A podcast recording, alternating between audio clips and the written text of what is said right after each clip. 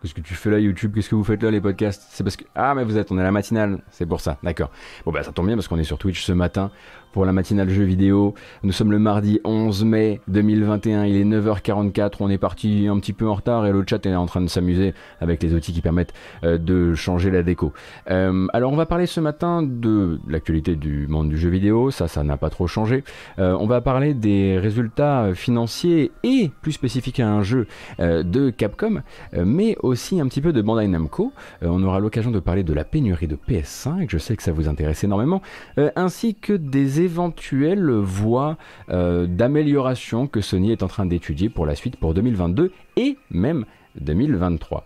Euh, on a eu des nouvelles de 12 minutes, donc ce sera l'occasion d'en parler un petit peu ensemble, ainsi que de la nouvelle stratégie de marque de Ubisoft, euh, de passage en oui, en phase de recherche et développement euh, chez un gros studio Microsoft. Et puis euh, du jeu indépendant, euh, des dates, des bandes annonces, des petites et des grandes, mais pas de grosses bandes annonces du matin, tout simplement parce qu'il n'y en avait pas à vous proposer. Alors j'ai un petit peu le J'hésite. Est-ce qu'on n'en regarde pas pour l'instant et on se garde ça pour après? Oui, j'ai l'impression que c'est comme ça qu'on va faire. Euh, j'ai l'impression qu'on va directement partir sur l'une des annonces un peu euh, euh, centrales de cette journée d'hier en matière de jeux vidéo, à savoir donc les très bons chiffres de lancement de Resident Evil Village. Alors je ne vous remontre pas de gameplay, on a suffisamment regardé de bandes annonces et j'ai trop trop peur de vous spoiler. Euh, mais donc euh, Capcom, comme ils le font très souvent, ont profité du fait qu'on était au dodo euh, pour faire une petite communication, une communication tout à fait officielle sur les 3 millions de copies écoulées. 3 millions de copies écoulées donc qui comprennent aussi bien le physique que euh, le dématérialisé. Euh, ce qui nous fait en fait, hein, c'est 3 millions pour Resident Evil Village, donc Resident Evil 8, contre 2,5 millions pour Resident Evil 7 euh, en 2017, sur le même échantillon de temps, à savoir 4 jours. Sans compter les précaux évidemment. Hmm. Alors c'est assez intéressant parce que il y a un petit changement structurel dans ces ventes. la part du physique, ça c'est quelque chose que l'on sait en observant comme vous le savez, euh, le jeu vidéo, euh, le marché du jeu vidéo britannique qui sert, hein, euh, qui sert souvent d'ailleurs de, tube à essai pour ces choses-là, eh bien la part du physique a vraiment dégringolé sur ce lancement de Resident Evil Village, puisqu'on est à moins 40% d'exemplaires boîtes écoulés au Royaume-Uni et moins 25%, donc moins, moins 40% par rapport à RE7 en 2017 et moins 25% en boîte si on compare à Resident Evil 2 Remake qui lui est sorti en 2019 mais manifestement une part du dématérialisé si importante euh, qu'au final ça a donné envie euh, bah, à Capcom de produire une communication dédiée pour voilà comment dire, célébrer ce bon lancement, cet excellent lancement pour eux. Euh, alors on avait quelques pistes hein, de cette bascule, en tout cas sur le territoire britannique, euh, du jeu physique vers le dématérialisé, puisque pour vous donner un, ordre d'idée, en 2017, la part du jeu, la part téléchargée du jeu vidéo au Royaume-Uni était environ de 37%, et au, au premier trimestre 2021, elle était à 79%. Donc c'est assez normal qu'on s'y retrouve euh, l'un dans l'autre. Ça fait donc 3 millions de copies écoulées euh, sur les 4 premiers jours d'exercice de Resident Evil Village et ça permet à la série au global, depuis son lancement en 96 sur PlayStation, de dépasser officiellement les 100 millions, 100 euh, millions de Resident Evil distribués. c'est un peu maintenant l'habitude, hein. Capcom vient tous les quoi, euh, toutes les deux semaines, nous annoncer qu'une de ces séries a battu un nouveau record, qu'un de ces jeux a réussi un nouveau lancement euh, canon. Alors c'est euh, évidemment pour la partie, pour la, part du dématérialisé, on rappelle que c'est vraiment lié au marché british hein, qui sert de, qui sert de d'exemple. Mais à côté de ça, et bien sur ce même marché britannique, on va pouvoir faire quelques observations assez intéressantes. Par exemple, Resident Evil Village est déjà le second meilleur lancement de l'année euh, au Royaume-Uni, euh, derrière Mario 3D World, et c'est le troisième plus gros lancement de la PS5. Alors comment c'est arrivé? Parce que vous allez me dire, mais attends, Goto, c'est pas du tout un jeu PS5. On est d'accord, Resident Evil Village, il est sorti partout. Il est sorti sur PS4, sur PS5, sur Xbox One, sur Xbox Series, sur PC. Et ce serait du coup le troisième meilleur lancement euh, de la PS5 à ce jour. Du coup, on a envie, on a envie de se dire, oh là là, ça doit, ça doit pas aller fort les, les ventes PS5. Et en fait, c'est là euh, qu'est la petite surprise de ce lancement de Resident Evil Village. La moitié des copies physiques vendues en Grande-Bretagne sont des copies PS5. C'est énormissime et complètement inattendu. Alors du coup, hein, si vous vous demandez en fait à quoi peut bien servir toute une campagne démo hyper compliquée euh, qui donne cette impression fantoche pendant une semaine ou deux euh, que le jeu est d'abord PS4 et PS5 avant que la démo ne soit rendue disponible à tout le monde, cette petite période d'exclusivité, elle implante hein, quand même sa petite idée dans les têtes et ça se retrouve en fait hein, dans les achats euh, puisque entre la PS4 et la PS5 on n'est pas sur 50% des ventes, mais PS4 et PS5 jointes réalisent 80% des ventes boîtes au Royaume-Uni sur ces 4 premiers jours d'exercice. Donc c'est comme euh, si dans l'esprit des gens, une grande partie de l'esprit des gens, c'était une exclusivité. Euh, et après, bon, c'est vrai qu'il y a aussi eu, euh, pourquoi la PS5 particulièrement? Parce qu'il y a eu une grosse mise en avant des fonctionnalités particulières, des gadgets adaptatifs, des retours haptiques, autant de choses qui avaient été marketées en amont. et du coup, ça nous rappelle, hein, évidemment, hein, si vous manquiez encore d'indicateurs à ce sujet, bah, que la PS5, on a beau pas l'avoir chez soi, manifestement beaucoup de gens l'ont et pas forcément dans des, entrepôts de, scalpers, puisqu'il y a actuellement voilà, beaucoup de PS5 dans la nature et en activité, suffisamment pour, faire, pour créer ce ratio hallucinant sur le lancement de, de Resident Evil Village.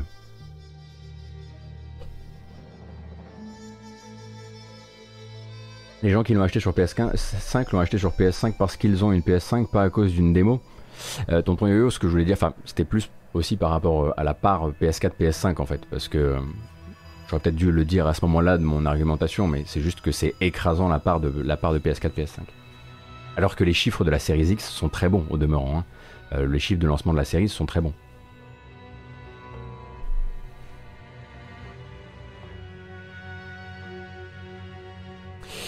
Et au passage, c'était, on le savait déjà, on en avait parlé hier, une, un très bon succès sur Steam, hein, ça on l'avait vu, euh, puisqu'il a réussi euh, le record euh, des 100 000 joueurs simultanés sur Steam durant ce week-end, record qui était jusqu'ici jusqu'ici dans la série Resident Evil, qui était détenu avec 74 74 277 même joueurs simultanés par le premier remake du premier Resident Evil. Euh, sachant que Resident Evil 3 Remake sur PC avait fait 60 000 joueurs, quelque chose comme ça, euh, en simultané. Et donc euh, Village est, a priori, en tout cas si on peut regarder les chiffres de, des jeux joués, est le plus gros succès pour l'instant PC de la série.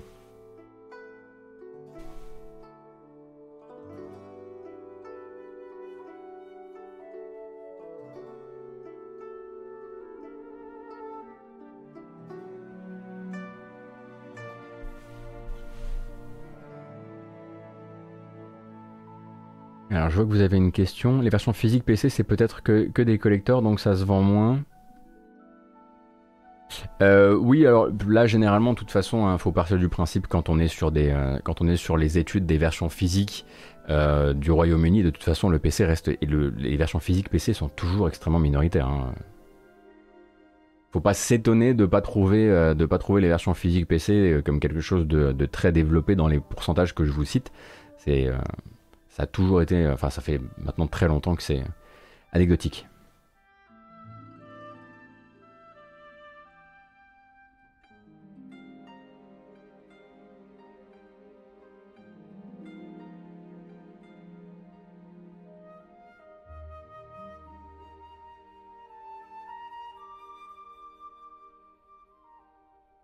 Je vois ton lien 12 à propos du top. Ah, le top des ventes du PlayStation Store. Oui, oui, j'ai vu ça vite fait. J'ai vu ça vite fait, mais bon, c'était. Pour l'Europe, du coup, c'est ça?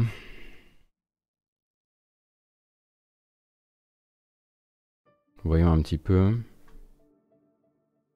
Top downloads pour le mois d'avril sur le PlayStation Store. On va regarder ça. Merci beaucoup, 12 Attendez, je vais juste réaxer mon micro. Navré pour ce grincement horrible, terrible. Alors. Donc pour l'Europe, jeu PS5, top download. Ah ouais, Outriders, hein. Ouais, ouais, ouais, ouais, ouais. Très bien, très bien. Outriders, It Takes Two, Returnal. Donc pour le mois d'avril. Hein. Bon après, euh, Returnal, bon, c'est déjà une belle. Euh, c'est déjà une belle perf dans la mesure où il est sorti le dernier jour du mois d'avril et qu'il soit quatrième et déjà en soi quelque chose d'assez marquant. Euh, Black Ops, Assassin's Creed Valhalla, très bien. Bon, moi, jusqu'ici, rien de. On est quand même sur un top 10 PS5 où euh, on peut encore trouver Marvel's Avengers. Ah, mais oui, est-ce qu'il rentre pas dans le top download parce qu'il est arrivé sur le PS Now des fois? Euh, Disco Elysium, où est-il Dixième chez nous. Hein. Je regarde l'Europe, hein. je regarde vraiment, vraiment l'Europe. Mais Marvel's Avengers. Tiens, Marvel's Avengers est, 9ème chez nous et 11ème aux US. Oh là oh là là, mais qu'est-ce qui nous arrive? Et du coup, top PS4, donc top des downloads hein, pour rappel, top des téléchargements. tuez-moi, tuez-moi, j'en peux plus de ce truc là. Je veux que ça s'arrête ça. Vous voyez? Je veux qu'on passe à autre chose désormais. Ah oui, effectivement, c'est vrai, Goji Ranger, que la, la, nouvelle annonce de la nouvelle phase du Marvel Cinematic Universe peut effectivement avoir eu un effet sur les téléchargements de, de Marvel's Avengers. Effectivement, ça peut, d'un point de vue écosystème, ça peut effectivement fonctionner. Euh, donc FIFA, ok, fin 2020 quand même. Ah, ça fait hurler Pop, hein. Euh, ça le met dans un état de rage et dans la, dans la pièce à côté, il n'en peut plus euh, de voir Grand Theft Auto 5 en première place et The Witcher, The Witcher 3. Oula, mais il y, a eu de la promo là. Il y, a dû, y a dû avoir de la promo sur The Witcher 3 et sur Ark là pour les faire remonter comme ça. Il doit nous manquer des indicateurs, je pense, pour pouvoir bien comprendre ce top. D'habitude, quand on fait, quand je prépare les tops, euh, les top Steam, vous voyez, par exemple, quand je les foire pas, évidemment, j'essaie quand même de vous mettre ça en perspective avec les récentes promos. Il était à, il était à 9 euros, euh, The Witcher D'accord. Witcher 3 est à 6 euros, d'accord.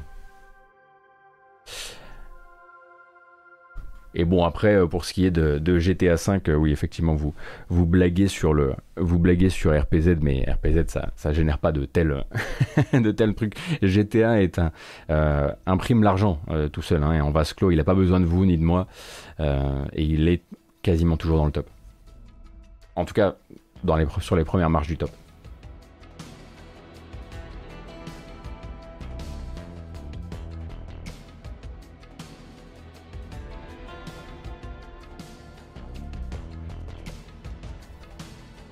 D'ailleurs, hein, pour revenir un petit peu sur les résultats financiers, on a fait un point rapide hier sur les résultats financiers de Capcom, euh, qui a donc euh, annoncé donc les, grandes lignes de son projet, euh, projet 2020-2021, à savoir ça va à mort.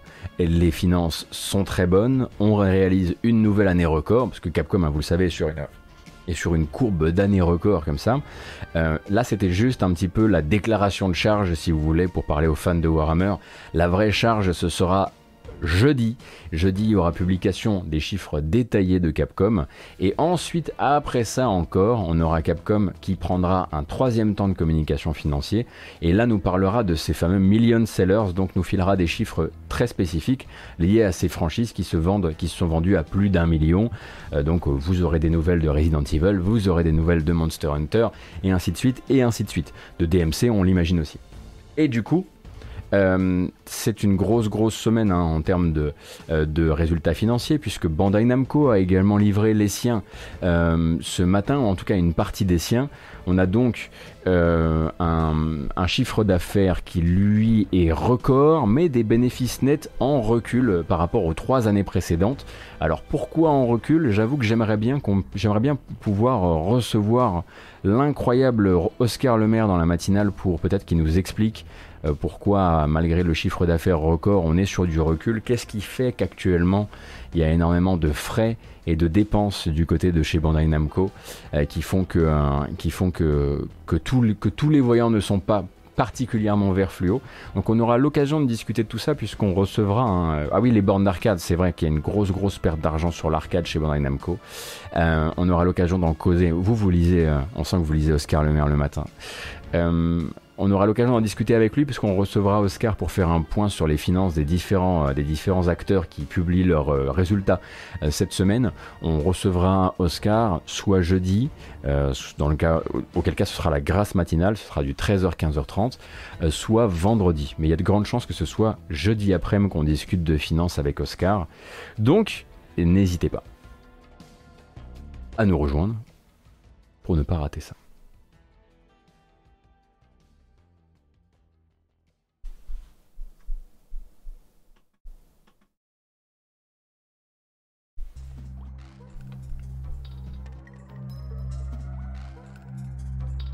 Il me semble que ce sera aussi Electronic Arts cette semaine.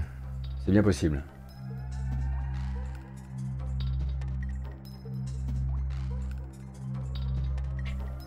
Ça sera pas mercredi cette semaine. On va essayer de se caler sur le jour férié, comme vous me le suggériez hier. Donc la grâce matinale, ce sera jeudi cette semaine.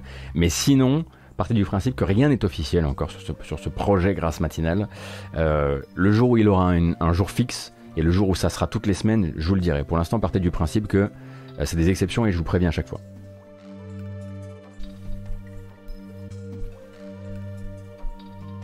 Nous, nous allons parler un petit peu de pénurie de PS5 ou, comme Sony l'appelle, non pas la pénurie, mais l'inadaptation de l'offre et de la demande de PlayStation 5, euh, qui devrait donc, euh, selon le directeur financier de Sony, Hiroki Totoki, eh bien, continuer, perdurer jusqu'en 2022. Et oui. Euh, donc le point de départ de cette nouvelle annonce, c'est ce qu'on sait déjà. Ce qu'on sait déjà, ce sont les chiffres actuels. On est donc sur 7,8 millions de PS5 distribués entre novembre 2020 et mars 2021. Et c'est donc un record qui dépasse la distribution de PS4 sur le même échantillon de temps, puisque la PS4 avait été distribuée à 7,5 millions d'exemplaires dans ce même échantillon, et là on est à 7,8. Il y ensuite, ensuite l'autre chiffre, c'est l'objectif que se fixe Sony pour l'année à venir.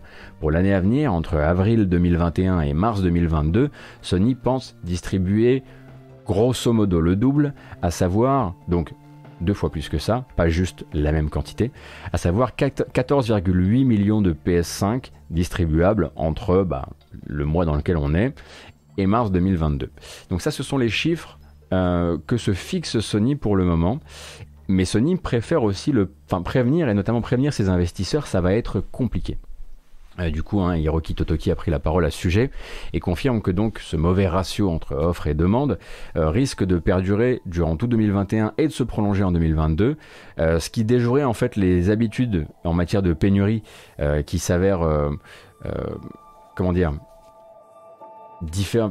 C'est une, autre époque, une autre problématique surtout, euh, puisqu'on est avec une pénurie, on est sur une pénurie actuelle des semi-conducteurs, donc silicone, etc., euh, qui servent euh, de, qui servent de matière première, qui elle va perdurer dans le temps aussi. Et pour l'instant, en fait, on n'a pas 36 solutions.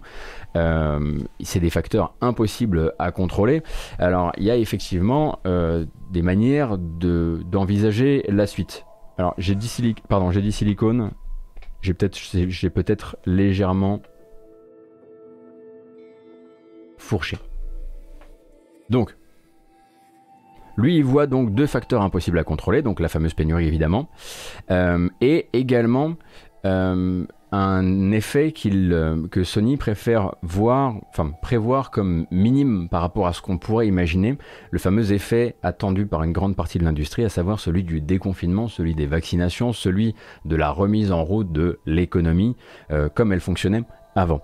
Et pour Hiroki Totoki, il ne faudra pas croire qu'à partir du moment où on aura vaincu le Covid, si on peut dire ça comme ça, si ça devait arriver un jour, eh bien on se retrouverait, euh, on se retrouverait dans une remise en route rapide des productions. Et pour lui, en fait, il faut plutôt partir du principe, il faut plutôt être prudent et se dire, ok, pour, on peut pas juste, euh, juste partir du principe que c'est la faute du Covid euh, et que ça réaccélérera trop vite. Donc, il préfère en fait chercher des solutions pour la suite. Et les solutions pour la suite, il y en a plusieurs. Alors, Hiroki Totoki parle notamment aux investisseurs de peut-être chercher une nouvelle source d'approvisionnement en semi-conducteurs, sans spécifier laquelle.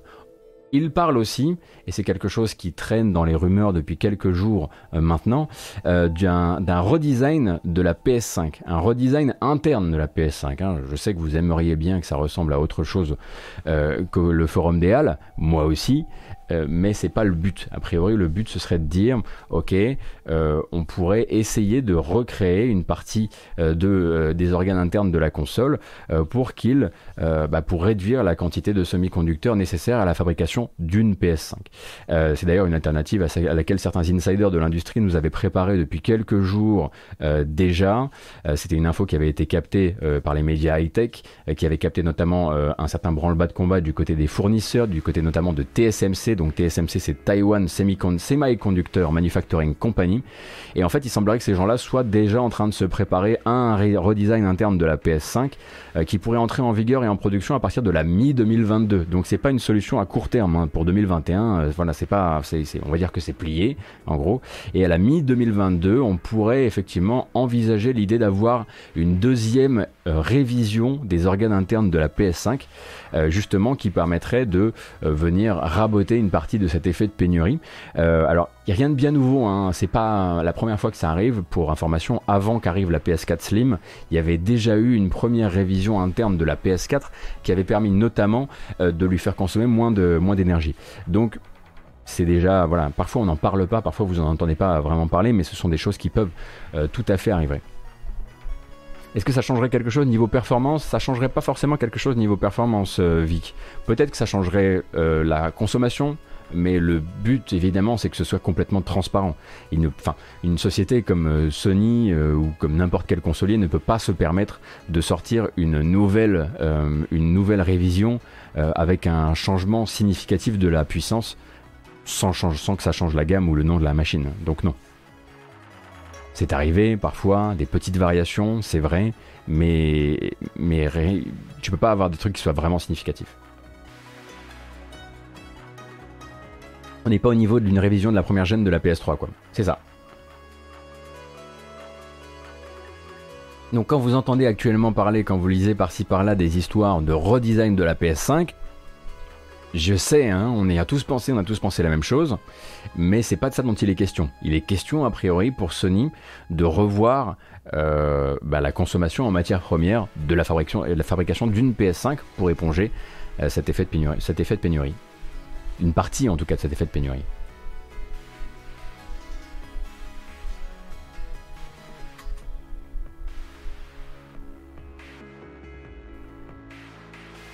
Exactement, toi, Et quand je dis, parce que quand je disais tout à l'heure, euh, ce qu'on appelle pénurie, eux, ils appellent ça une mauvaise adaptation de l'offre et la demande, euh, c'est quand même bien pour rappeler, si vous aviez raté les épisodes précédents, que ça roule plutôt énormément en termes de, en termes de demande. C'est-à-dire que Sony est également, et c'est à prendre en compte dans ce mix-là, surpris par l'effet de demande autour de la PS5 actuellement, qui est au-dessus de leurs prédictions et qui est probablement aussi lié à la période, aussi lié au fait qu'on ne peut, euh, pour euh, une bonne partie d'entre nous, notamment européens, euh, pas aller au restaurant, pas aller dans les bars, pas, partir en vacances, pas plein de choses. Euh, et euh, ça, eh bien, ça a un effet sur la demande, effet qu'on a pu voir bah, sur le nombre de PS5 distribués, puisqu'on bat le record de la, PS, la PS4, même si on a l'impression de ne pas la trouver. Euh, donc, les facteurs sont multiples. Oui, il y a cette pénurie, mais il y a aussi cette demande qu'il ne faut pas négliger. C'est pas comme si Sony n'arrivait pas à pourvoir les joueurs dans, des quantités habituelles de consoles. et les scalpers si vous voulez. Mais les scalpers sont un sous-produit de la pénurie. Du coup, je vous laisse euh, disserter là-dessus. Je sais que vous avez. Je, sais, chaque matin, il y a vraiment des gens qui sont juste là pour dire Et les gens qui scalpent Et les gens. Oui Mais. Ce serait pas le problème s'il y avait des consoles. Du coup, je, sais pas trop comment intégrer le, les scalpers à, mon, à ma démonstration. Alors Carscorp, la pénurie crée la demande aussi. Plus on répète aux gens qu'il n'y en aura pas pour tout le monde, plus les gens voudront en avoir. Euh, c'est euh, c'est une théorie à laquelle tout le monde ne souscrit pas. D'ailleurs, il me semble que c'était avec, on en discutait avec, euh, avec euh, Oscar, qui disait que lui, le côté, euh, le côté, le côté effet pénurie, il pense que c'est c'est un effet de, enfin, que, ça a des effets vraiment minoritaires sur les chiffres. Phénomène de rareté, effectivement.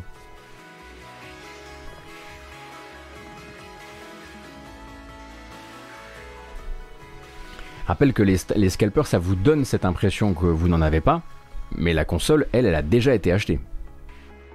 Les scalpers, en fait, ce sont des revendeurs de consoles à, euh, haut prix. Voilà. Ils achètent en masse et ils revendent à haut prix. C'est les gars que vous voyez sur eBay, sur Le Bon Coin, euh, etc. Et les mecs qui vous empêchent d'en trouver une facilement. D'où vient le nom? Eh ben, euh, je ne sais absolument pas d'où vient le nom, tiens.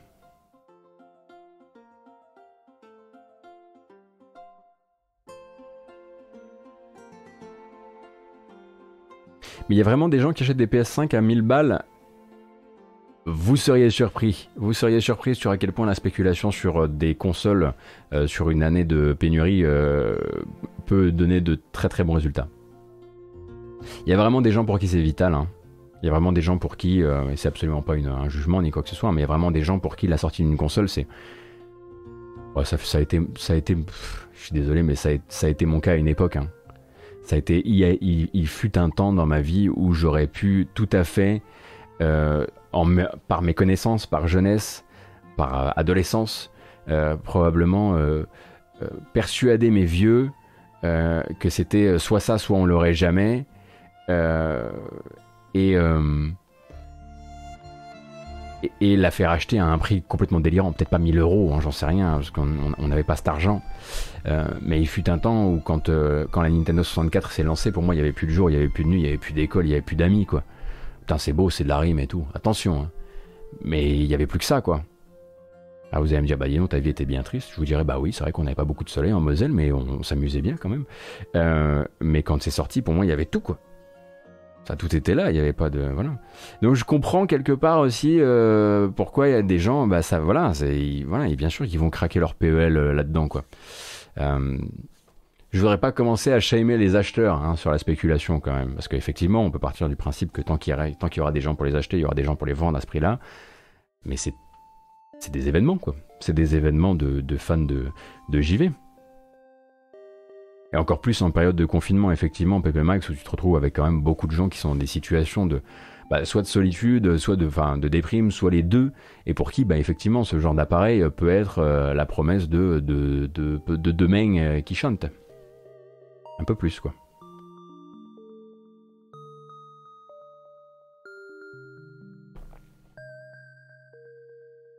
Ah bah je faisais beaucoup ça aussi, hein, Red 308. Je faisais beaucoup effectivement de euh. J'économisais énormément et après j'ai persuadé, euh, je persuadais ma mère de, mettre au bout.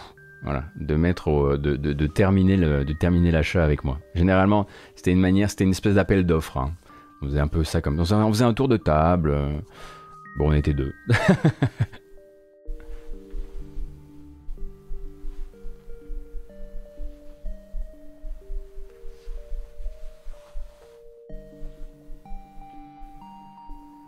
Après, oui, effectivement, à cette époque-là, euh, voilà. Je me rendais pas du, tout compte de l'écosystème autour et de, et de, et de l'effet domino de, du fait d'acheter, euh, d'accepter d'acheter une console à un tel prix. Bien sûr, maintenant, je réfléchis plus du tout de la même manière, mais. Bienvenue dans mon TED Talk, pourquoi la N64 est la meilleure console du monde? Bon, On va pas se faire des amis si on fait ça ce matin. Enfin bref, tout ça pour vous dire que du coup, euh, chez Sony, on préfère préparer le terrain dès à présent.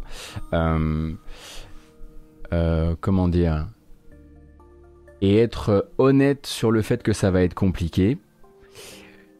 Généralement, quand il y a ce genre de communication, il y a quand même une partie du public pour se dire c'est quand même bien pratique de communiquer justement sur une pénurie et de dire qu'elle va s'allonger parce que ça cultive la demande.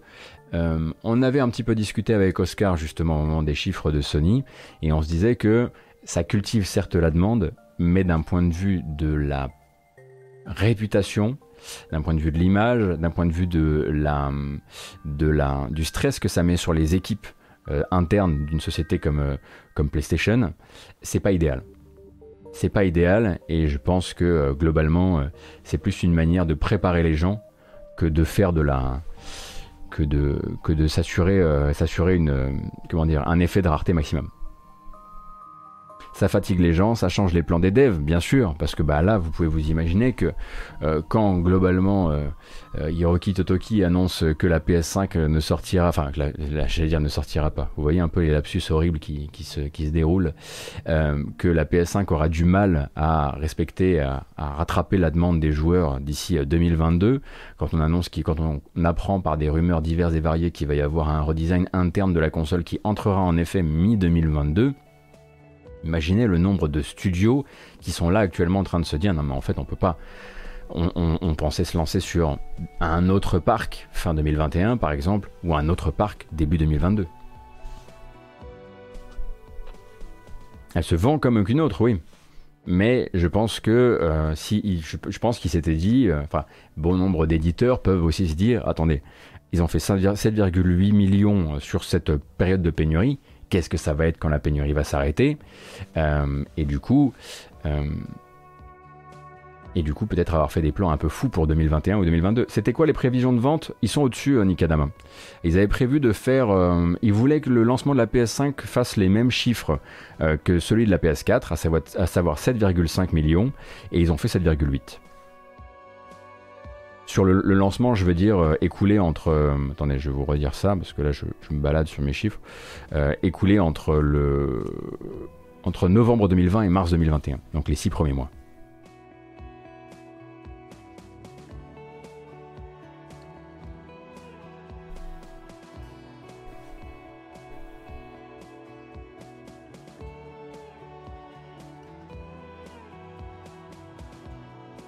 Je suis pas d'accord, hein, sur euh, l'effet positif euh, marketing de, euh, d'une comment dire d'un maintien de la pénurie, en tout cas.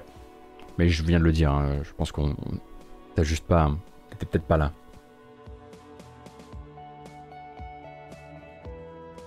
Enfin, un petit peu. Ah tiens, ça va nous changer. On va pouvoir regarder du gameplay ce matin. Eh si,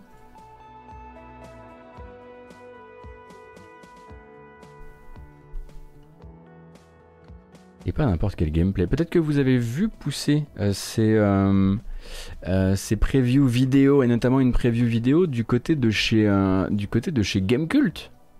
Oui, oui, oui, oui, j'ai vu ça moi. Preview vidéo de Luma hier chez Gamecult.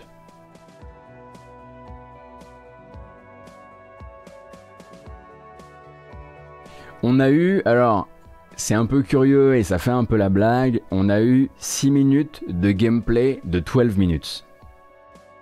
Et du coup, les gens de dire Oh, bah, c'est la moitié du jeu. Alors, on rappelle ce que c'est que 12 minutes. 12 minutes, c'est donc un huis clos dans une sorte d'appartement en forme vu comme une, dans une boîte à chaussures euh, dans lequel vous allez revivre et revivre et revivre votre agression et celle de votre épouse par un type qui s'introduit chez vous et qui vous tue.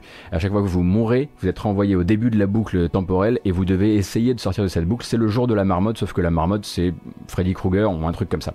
Euh, et du coup, 12 minutes va être un jeu extrêmement narratif où on va utiliser en fait, euh, on va utiliser les savoirs qu'on a accumulés de boucle en boucle pour essayer de sortir aussi, d'informer son épouse de ce qui est en train de se passer et de chercher la bonne manière de ne pas mourir euh, dans ce truc-là. Euh, et donc le jeu est toujours pas daté, hein, il est toujours en attente, il vise toujours éventuellement 2021 et on se retrouve avec un casting vocal qui en tout cas sur le papier était absolument stellaire puisque le tueur est joué par Willem Dafoe, l'épouse par Daisy Ridley, et l'époux, le héros, par James McAvoy. Donc là, on a 6 minutes de gameplay qu'on va pouvoir regarder. Alors attention, il y a le commentaire du développeur par-dessus, par, dessus donc ça perturbe un peu la perception des voix. Je tiens à vous le dire tout de suite, je suis quand même extrêmement déçu de ce que j'ai entendu. Alors, Willem Dafoe est incroyable, il a l'air terrifiant, mais ils ont demandé à Daisy Ridley et James McAvoy de supprimer leur accent pour faire un accent américain et on reconnaît même pas James McAvoy. J'ai pas trop bien compris ce qui s'est passé, mais ça a l'air quand même très chouette.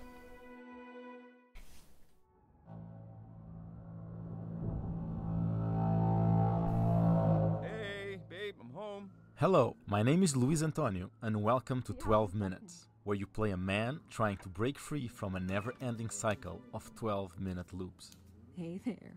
And today, it's my pleasure to show you how it all plays out. I didn't hear you come in. Best night ever. Guess who made dessert?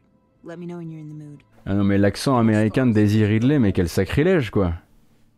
In 12 minutes, you can interact with any highlighted item or character in the apartment. Donc ça va se jouer comme un point and click. Smaller objects and carry them with you. You can then combine them with other objects or characters in the apartment. Oui, les animations sont beaucoup beaucoup plus hachées que ce qu'on avait pu voir euh, dans les bandes annonces cinématiques, ça c'est clair. Moi j'étais au courant parce que j'avais déjà pu essayer le jeu à l'E3, je savais qu'il était un peu plus clunky quoi. and the environment around them. Oh, thanks. C'est globalement un jeu qui est développé par une petite équipe, hein, donc euh, and decide how to best deal with it. et je crois pas que ce soit développé par des animateurs, comme vous pouvez vous en rendre compte. What's the occasion? I'll tell you over dessert. Mais mais on- c'est pas McAvoy ça. Let's see how dessert goes. All right, I'm ready to get wowed by this dessert. Just give me one second. Every decision you make affects the characters around you in small but obvious ways, allowing you to explore the ramifications of your actions. Unfortunately, our evening is about to be interrupted, Police, I'll open get up. And what we choose to do now will change the outcome of the whole evening. I'm with the police. Turn around, please. What? Me? Yes, you. Hands behind your back. Let's go. Hold still. Now we can deal with the situation in different ways. We could try to hide, defend ourselves, or just stay out of the way. Now you. Hands behind What your back, please. Don't move. Help me. Will you come help me? Some actions can put us in a terrible bind, and there's not much we can do with our hands tied up. But remember, I don't know. everything you experience can be used later to your advantage. This is a misunderstanding. So let's just get up and see what Look, happens. I, You're under arrest for your father's murder eight years ago. Uh, I, I don't know. You don't have to handcuff me when you talk this out. You're making a mistake. This is. Okay, This let's is try one more time. No, come on. Don't. I warned you. Look, I. You can't do this. Unfortunately, he's Et out les, les animes c'est vraiment compliqué. hein. Wait. No! No, please. Please don't stop. Somebody help! And this is where things get interesting. Et on recommence la boucle, etc., etc., out, etc. D'un- You're okay. Je vous laisse regarder hein, toute, la, toute vidéo, il vous reste encore une demi-bande-annonce.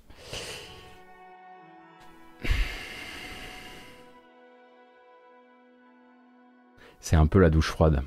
En ce qui me concerne, j'ai l'impression que le gameplay, que le concept est bien, mais euh, je suis hyper mitigé. J'ai l'impression que ça leur a coûté une blinde de faire venir ces acteurs qu'ils n'ont pas réussi à faire jouer avec des scripts qui soient naturels. Les, les voix, les, les, les répliques s'enchaînent mal.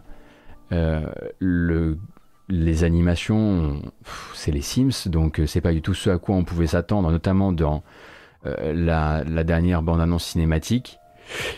Et je dois dire que, euh, en plus, effectivement, prendre ces deux acteurs avec des accents hyper marqués euh, pour leur faire jouer des random personnages où ils sont ben, clairement en train de, bah, ils sont en train de se forcer, ils sont en train de forcer leur leur voix et leur diction et du coup, ben, on y perd très probablement en jeu. Bah non, non, non, non, je veux pas dire ça. Je veux pas dire ça parce que c'est quand même des acteurs de profession, ils doivent savoir, ils ont déjà joué par le passé des des personnages avec des accents américains, mais c'est très dommage. Voilà, c'est juste très dommage. Euh, effectivement, on a du mal à, reconnaître McAvoy. Alors, je, je vous avoue que j'ai un doute parce qu'il fut un temps où on a eu des bandes annonces précédemment avec sans ce nouveau casting vocal. Et du coup, j'ai l'impression que c'est Daisy Ridley qui fait un accent US, euh, que c'est bel et bien, bon, ça, Willem Dafoe, on l'a eu tout de suite, hein, il n'y a pas deux voix comme la sienne. Mais j'ai l'impression que c'est encore l'ancienne voix et pas celle de McAvoy, ce qui est con parce que bah, dans la description de la vidéo, il est écrit que c'est la voix de James McAvoy. Bref, j'ai l'impression qu'au niveau de l'exécution, on va hum, pas s'y retrouver et pas retrouver ce côté euh, euh, ultra cinématique, euh, ultra léché, ultra fluide. En fait, moi, je pensais vraiment qu'à la fin, on allait avoir une exécution du gameplay et de, fin, une exécution de ce qui, de la mise en scène et de ce qui se passe à l'écran. qui allait être fluide comme celle d'un Inside par exemple. Vous voyez, Inside, c'est pas pas un foudre de guerre technique, mais le truc cool, c'est de la flotte. C'est beau, c'est merveilleux, c'est d'une élégance folle. Et je dois dire que là, ça bouge comme les Sims, quoi. Et, euh, j'avoue que euh, ça a été un peu dur de regarder cette. euh, alors, je suis toujours très intéressé par, par le truc et par l'énigme qu'il y a derrière, l'énigme temporelle qu'il y a derrière. Mais c'est pas ce à quoi je m'attendais dans cette dans cette dans cette vidéo.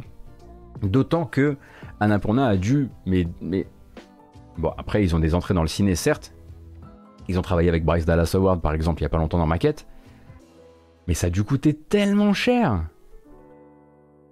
Niveau gameplay, je suis pas convaincu. Niveau gameplay, il faudrait que je vois manette, euh, enfin manette en main, Con- contrôleur en main. Je vais pas vous mentir, moi j'avais joué au jeu il y a longtemps quand il était encore plus euh, claudiquant que ça, et j'avais fini par oublier très vite euh, cet aspect claudiquant. Donc j'imagine que contrôleur, euh, contrôleur en main, ça peut être différent. Luma, par exemple, sur Gamecult, elle a pu essayer le jeu, contrairement à moi.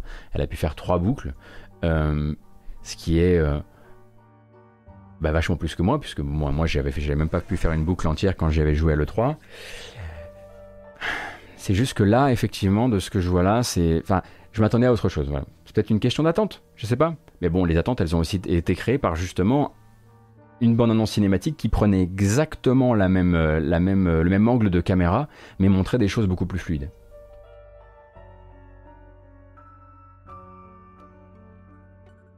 Donc bon, je veux dire que bon, faudra voir. Après, il y a toujours un truc, hein, j'en parle à chaque fois, mais il y a toujours un truc que moi j'avais adoré dans ma discussion avec le développeur, c'est quand il avait commencé à me dire, on est sur 12 minutes, c'est toujours la même boucle de 12 minutes, il se passe toujours les mêmes choses aux mêmes endroits, euh, et ça veut dire que au début tu vas regarder ta montre, au début tu vas avoir peur un petit peu de ce qui va se passer, tu vas dire attends combien de temps il me reste avant que le tueur n'arrive, etc.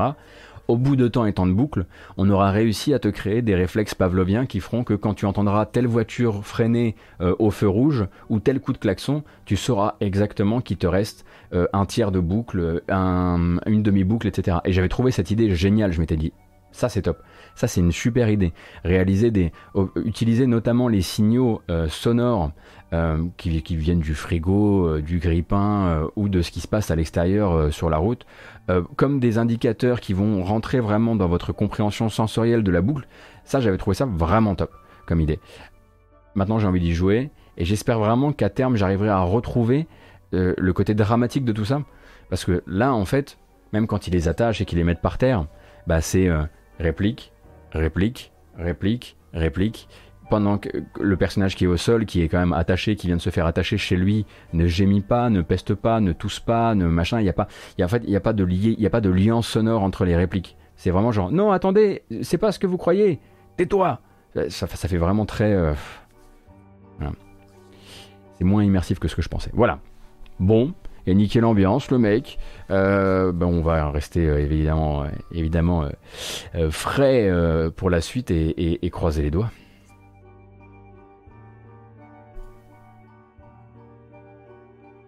Et pour rester frais et croiser les doigts, eh bien le mieux c'est encore de parler d'Ubisoft.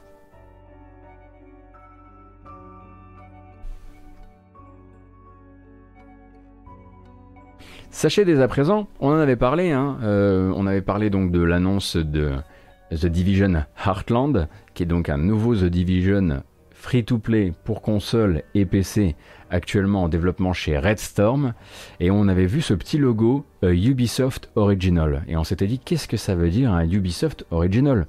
Et du coup, bah, il y a des gens qui sont allés poser la question à Ubisoft, alors qu'est-ce que c'est un Ubisoft Original? Et euh, ben, Ubisoft a une réponse assez claire pour ça. C'est un jeu Ubisoft. Voilà. En gros, si un jeu est développé par un studio interne d'Ubisoft et édité par Ubisoft, à savoir tous les jeux Ubisoft, c'est donc un Ubisoft Original euh, grâce à cette nouvelle nomenclature, nouvelle nomenclature qui va bah, venir apposer ce truc euh, sur euh, tous leurs jeux. Alors, ça pose plusieurs questions évidemment. Ça pose bah, déjà la déjà on, on se dit tiens est-ce que ce serait pas une manière de comment dire préparer le public un futur retour en activité d'éditeur puisque Ubisoft a eu hein, fut un temps euh, en tout cas une un très gros rôle en distributeur, en tant que distributeur. Hein. pour rappel, hein, j'avais prévu de vous, en parler tout à l'heure, mais on pourrait en parler tout de suite. Ubisoft, sans Ubisoft, par exemple, D'autres l'auraient fait à leur place, mais c'est grâce à Ubisoft que nous on a découvert les LucasArts par exemple. Lucas, LucasArts, Monkey Island, euh, The Dig, Grim Fandango, tout ça c'est distribué par Ubisoft. Euh, si je ne m'abuse, la version euh, PlayStation. Ouais, ça doit être la version PlayStation. bah oui, la version PlayStation européenne de Final Fantasy IX est distribuée par Ubisoft également. Loom, effectivement. Oui, la mémoire de la guerre, ça c'était effectivement aussi de l'édition dans le sens où, ouais, ça c'était. Alors Rayman c'était chez eux, euh, mais ensuite effectivement, mémoire de la grande guerre, ça c'était avec Digirati. non, pas Digirati. Digi. Digixart, Digixart. Entre Digirati et Digixart, c'est compliqué. bref, ils ont eu une, activité absolument florissante de distributeurs euh, qui euh, bah, s'est tari avec le temps quand ils ont commencé à se réaxer vraiment sur un jeu Ubisoft euh, est un jeu développé en interne chez Ubisoft et toutes les licences que l'on manipule, on les possède entièrement. Et c'est ça en fait, hein, peut-être, c'est peut-être juste là-dessus qu'ils veulent, veulent essayer de Child of Light effectivement. Non, je, le dis parce que vous avez besoin que je le dise, j'ai l'impression. mais c'est ça aussi peut-être qu'ils veulent simplement mettre en avant. Grow Up, c'était en interne chez eux, Sidaxis. C'était un Ubisoft euh, indie. Euh, ce qu'ils veulent simplement mettre en avant, peut-être, c'est, contrairement à d'autres gens de l'industrie, notre force à nous, c'est que tout est de chez nous, tout est fait chez nous, euh, à la méthode Ubisoft, pour le meilleur. La méthode Ubisoft, comme pour le pire l'autre méthode Ubisoft qu'on a pu découvrir euh, durant euh, les derniers mois, et notamment l'été dernier. Mais pour vous donner un peu une idée, on va donc prendre un tweet euh, qui nous est proposé par, Daniel Ahmad hier. Il a tweeté ça hier, mais c'est un vieux tableau, mais c'est un vieux tableau qui va quand même nous permettre un petit peu de se replacer dans le contexte de la force d'Ubisoft dans le jeu vidéo actuel. C'est quoi? Eh bien, c'est ça. Qui possède les franchises? Qui, redistribue, les revenus. Voilà. Ubisoft, c'est le blé reste en interne, le blé est à nous, il est redistribué directement dans nos studios. On n'est pas en train de se, on n'est pas en train de se, comment dire, de la, se séparer les choses, de, se, de, devoir dealer quoi que ce soit, comme c'est le cas par exemple avec Take-Two et, et, Rockstar. Et c'est leur force, et c'est leur force par rapport euh, au reste. Et là, vous allez me dire, quoi? Tom Clancy? Eh bien oui.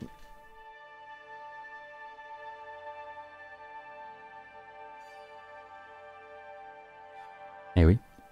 Ubisoft a acheté entièrement les droits de Tom Clancy.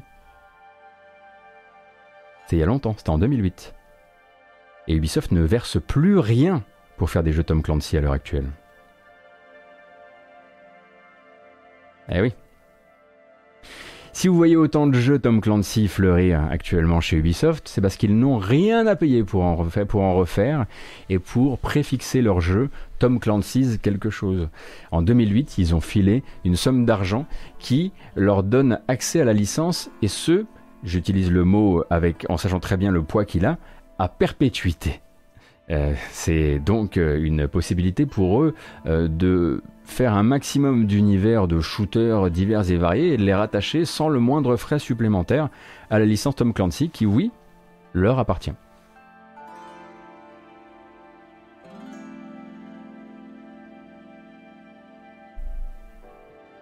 Est-ce que c'est vraiment vendeur le préfixe Tom Clancy Peut-être qu'aux US, j'imagine que ça doit avoir du poids. D'ailleurs, du coup, euh, du est-ce qu'ils ont le droit des bouquins aussi? Je crois que c'est vraiment les droits sur les, c'est vraiment les droits à perpétuité sur le jeu vidéo, hein, sur les adaptations jeux vidéo. Ça veut pas dire qu'ils ont racheté l'empire, on va dire, Tom Clancy. En tout cas, parce qu'il en restait. Mais j'imagine que s'il y a des séries Tom Clancy qui sortent sur Netflix, euh, s'il y a des jeux Tom, Clancy, s'il y a des romans Tom Clancy, aux US, le poids doit être assez, fort en fait hein, sur cette, euh, cette, licence. Et du coup, les Ubi Original, eh ben, qu'est-ce que ça vient montrer Ubisoft Original, ça vient simplement dire, bah, ça vient se faire un coup de com. Ça vient dire, bah, c'est de chez nous, c'est fait chez nous, c'est possédé par nous, euh, c'est développé, prototypé selon nos méthodes. c'est un peu la, C'est un peu leur manière de faire, euh, je sais pas, un label rouge, ou appelez ça comme vous voulez. Euh, c'est pas ma comparaison préférée. Euh, sauf si évidemment ça veut dire que après-demain ils venaient nous raconter que bah, ils vont refaire un petit peu d'édition et que du coup et que du coup comment dire que les Ubi Original vont marquer les jeux qui sont à eux, mais j'ai pas l'impression que ce soit dans leur stratégie d'entreprise actuelle.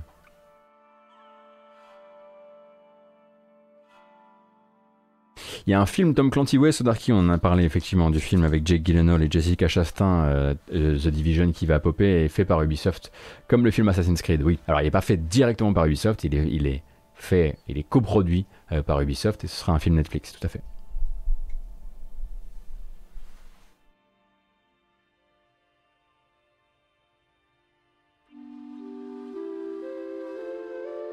Le film The Division n'est pas estampillé que Tom Clancy?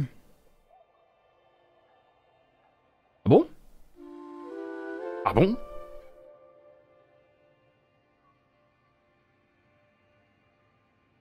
Je viens de me rappeler qu'ils ont aussi distribué The Longest Journey. Et en remontant suffisamment haut, euh, il y avait moyen de dire des gros gros merci à Ubi en ce qui me concerne. hein.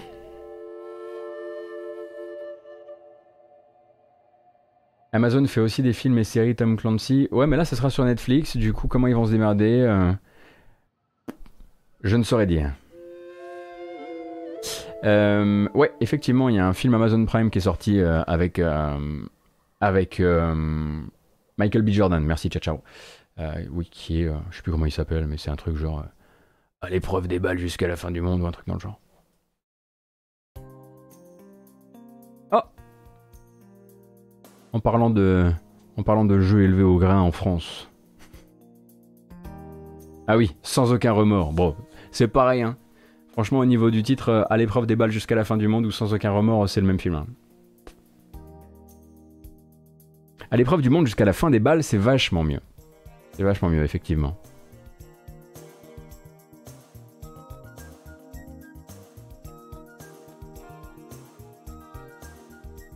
Tenez, tant qu'on y est, pas du tout. Euh, on a eu une communication. Alors, on est le 11 mai. Le 3, c'est officiellement dans un mois, puisque ça commencera le 12 mai, en tout cas. Le 12 juin, pour ce qui est hein, de l'E3 officiel, parce qu'autour, il va y avoir le Summer of euh, Games euh, et tout ça et tout ça. Donc, en gros, on s'en rend pas vraiment compte. Mais on est en train d'entrer dans l'E3, là. Tout ce qui se passe désormais, toutes les communications d'éditeurs, tout ce qui va être, euh, tout ce qui va nous être raconté de non, non, mais on vous en parle dans trois semaines, etc. On parle en fait de l'E3. Euh, et de fait, eh bien, certains studios, euh, comment dire, préparent un petit peu le terrain et préparent le terrain euh, de, pour, éviter, pour éviter le pire, à savoir éviter de passer pour, pour un studio en difficulté. Parce qu'il n'y a rien de pire pour un gros studio très attendu, notamment par une marque, enfin, not- un studio d'une marque ou d'un consolier, de ne pas donner de nouvelles à l'E3, rendez-vous compte. C'est très probablement que ça va mal. Du coup, The Coalition a préféré prendre les devants par rapport à ça et annoncer donc The, Coalition, c'est les développeurs de Gears 5, co-développeurs ou en tout cas euh, consultants euh, sur Gears Tactics, euh, en fait que eux ben, ne donneront pas de nouvelles dans les temps à venir de nouveaux jeux, euh, puisque The Coalition en fait passe sur une grosse phase de recherche et développement, histoire même voilà assez immense comme phase, histoire de passer tout son socle technique vers l'Unreal Engine 5. Alors vous allez me dire, c'est assez logique, Gears, Gears, Epic, Epic, Unreal Engine. C'est assez normal. Et du coup, ils passent sur l'Unreal Engine 5 et euh, bah, vont devoir mettre tous leurs outils en conformité, etc. etc. Et pour l'instant, il n'y aura donc pas euh, de nouvelles d'un éventuel Gear 6 ou autre projet euh, pour l'instant de la part de The Coalition qui vous dit si on donne pas de nouvelles là durant cet été ou même durant cette année, c'est normal, pas de panique. Ce qu'on est en train de faire, ils le disent eux-mêmes, euh, c'est. C'est quoi le terme utilisé exactement? Une entreprise de très grande envergure, voilà, c'est le terme qu'ils utilisent. Et donc ils annoncent au passage que ce passage sur un socle Unreal Engine 5, euh, ça, ça viendra probablement nourrir, bah, nourrir évidemment euh, Gears, mais pas que, et qu'ils auraient probablement, euh, enfin qu'ils auraient a priori en interne plusieurs projets qui pourraient profiter de ce passage à l'Unreal Engine 5.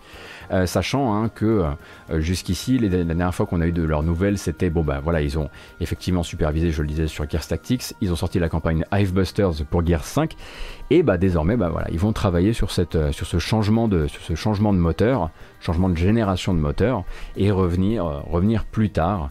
Donc vous pouvez les gentiment les retirer, les décocher de vos attentes pour cette 3.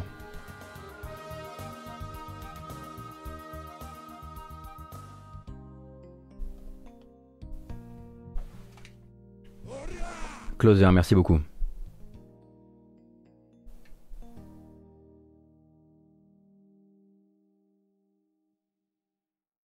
Ah oui, tiens, c'est vrai qu'Ubisoft a aussi distribué Morrowind. Quelle folie. Oh. Alors que voilà Diablo. J'ai l'impression qu'il y a une demande de repassage, euh, de re plus loin, passage, euh, vers une décoration plutôt de type naturel. Je me trompe Qui n'aurait pas été honoré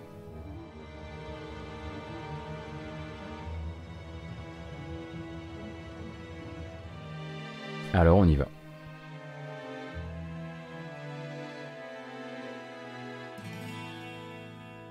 Voilà. On s'étire un petit coup avant la prochaine news.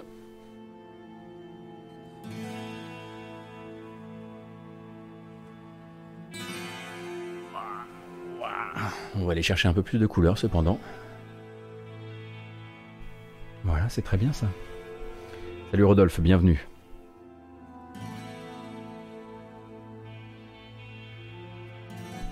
On a re-eu des petites nouvelles euh, de Days de Days Gone et surtout de Days Gone dans sa version PC. Alors, bah oui, parce que à force, c'est vrai qu'on l'a un petit peu oublié, la hype est un peu moins présente, en tout cas dans ma bulle de filtrage à moi, sur l'arrivée la semaine prochaine de Days Gone sur PC, parce que c'est déjà la semaine prochaine, il sort hein, le 18 mai, dans 7 jours exactement.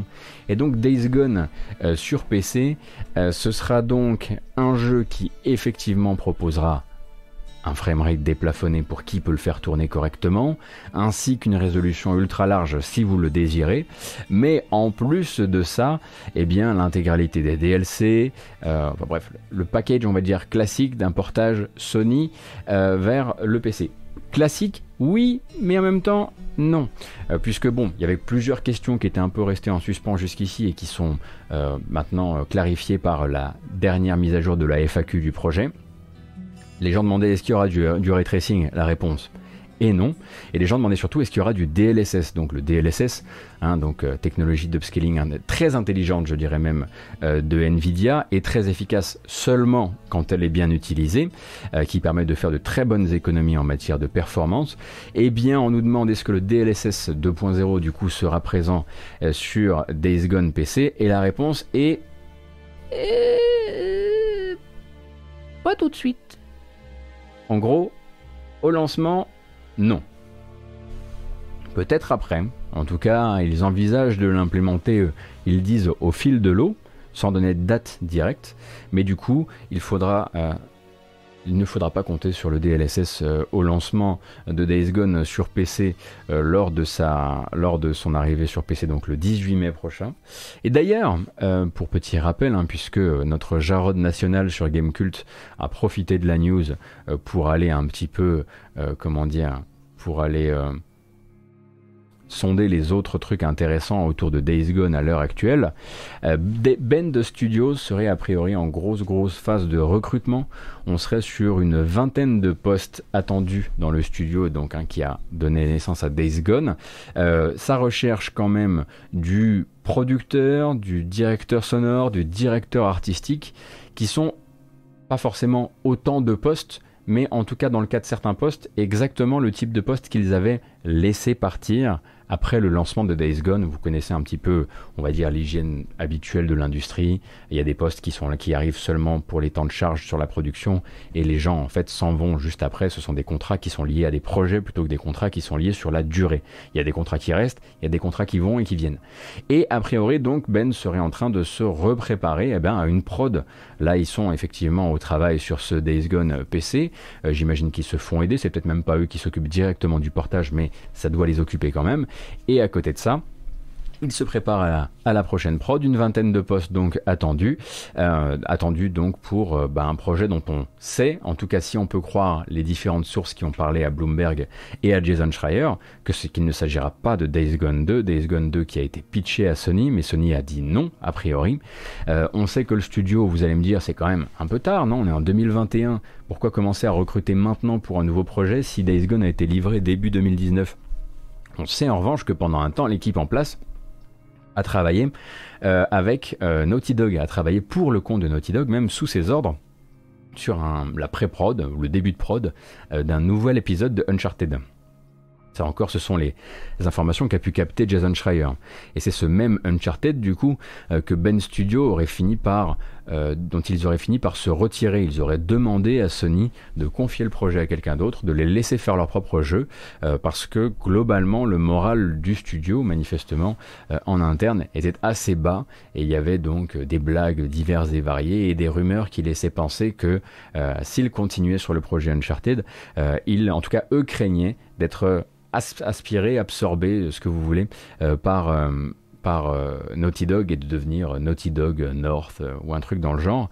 Et manifestement, ça n'intéressait pas du tout les boss qui ont donc demandé à se faire retirer ce projet Uncharted qui est peut-être chez un studio, peut-être pas, mais eux du coup seraient sur leur propre projet dont on ne connaît pas l'existence, enfin l'identité, pardon, et qui attend de nouveaux postes pour, pour commencer.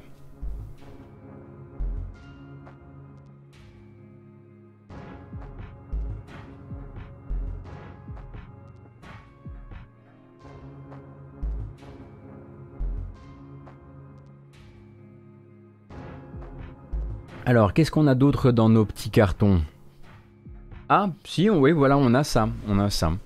Euh, on a passé une bonne partie euh, du début d'année à replacer donc l'un des événements euh, vraiment marronniers de l'industrie du JV annuel, donc l'annonce, le, calendrier d'un Battlefield. Un Battlefield, ça sort à la fin de l'année, généralement en octobre, et ça s'annonce généralement en avril-mai.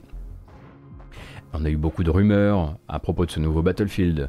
Euh, quelles seront ses forces? Comment il se présentera? Euh, Est-ce qu'il sera plus orienté sur tel type de jeu multijoueur, tel type de jeu multijoueur, grande euh, guerre, petites escarmouches, tatati et tatata Et toujours pas de nouvelles.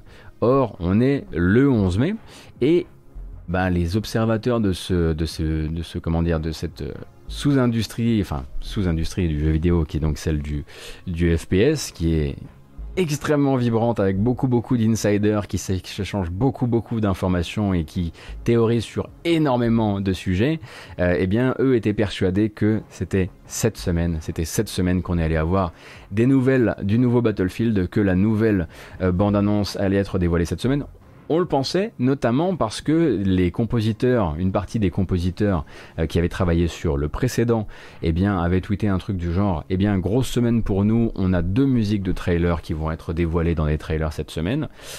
Et finalement non, puisque Battlefield eh bien, a tout simplement, le compte Battlefield officiel, euh, a tout simplement eh bien, euh, tweeté hier en disant que... C'était quoi? Boom, ça rime avec June je vais vous redire ça exactement. Ah, soon, ça rime avec June et avec boom. Alors, pas vraiment pour boom, mais d'accord. En gros, il vous donne rendez-vous le mois prochain. Et le mois prochain, du coup, qu'est-ce que ça va nous donner en termes de timing? Ça veut, c'est une rime extrêmement pauvre. Hein. Euh, on va pouvoir, euh, eh bien, avoir un de ces calendriers également bien connus des fans euh, de jeux Electronic Arts, donc l'EA Play, qui, on le rappelle, est un événement en périphérie de l'E3. L'EA Play va probablement servir à nous présenter du gameplay de manière assez étendue de ce nouveau Battlefield, ce qui veut dire que le reveal du jeu, le trailer lui, nous sera probablement montré un petit peu en amont. On peut donc se préparer, si l'EA Play a lieu, euh, je sais plus quelle date exactement c'est, mais tout début juin, on devrait nous montrer le jeu, et puis ensuite le gameplay euh, dans, euh, dans les 10 jours qui suivent. Je les vois bien à la conf Xbox, vu les réponses aux tweets. Euh, très probablement en conf constructeur. Alors, ah ouais, le reveal en conf constructeur. Et le gameplay en y play. Oui, oui, oui, assez classique, effectivement.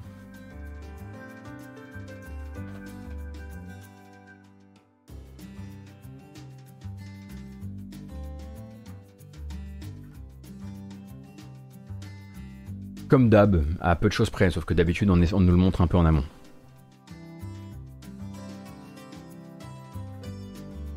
Ou l'inverse, c'est ce qu'ils avaient fait avec Anthem. Ah oui, c'est vrai que c'était l'inverse chez Anthem.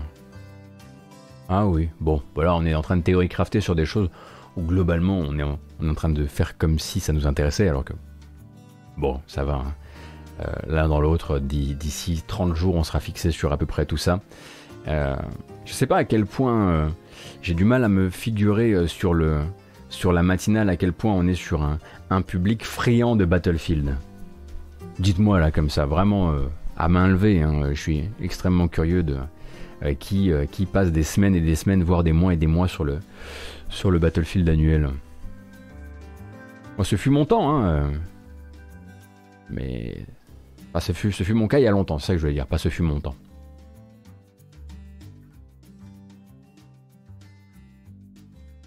Ah, je vois quand même euh, voilà, surnager quelques deux trois personnes qui sont quand même un peu branchées, même si globalement. Mais du coup, vous venez pourquoi là, dans la matinale, vous?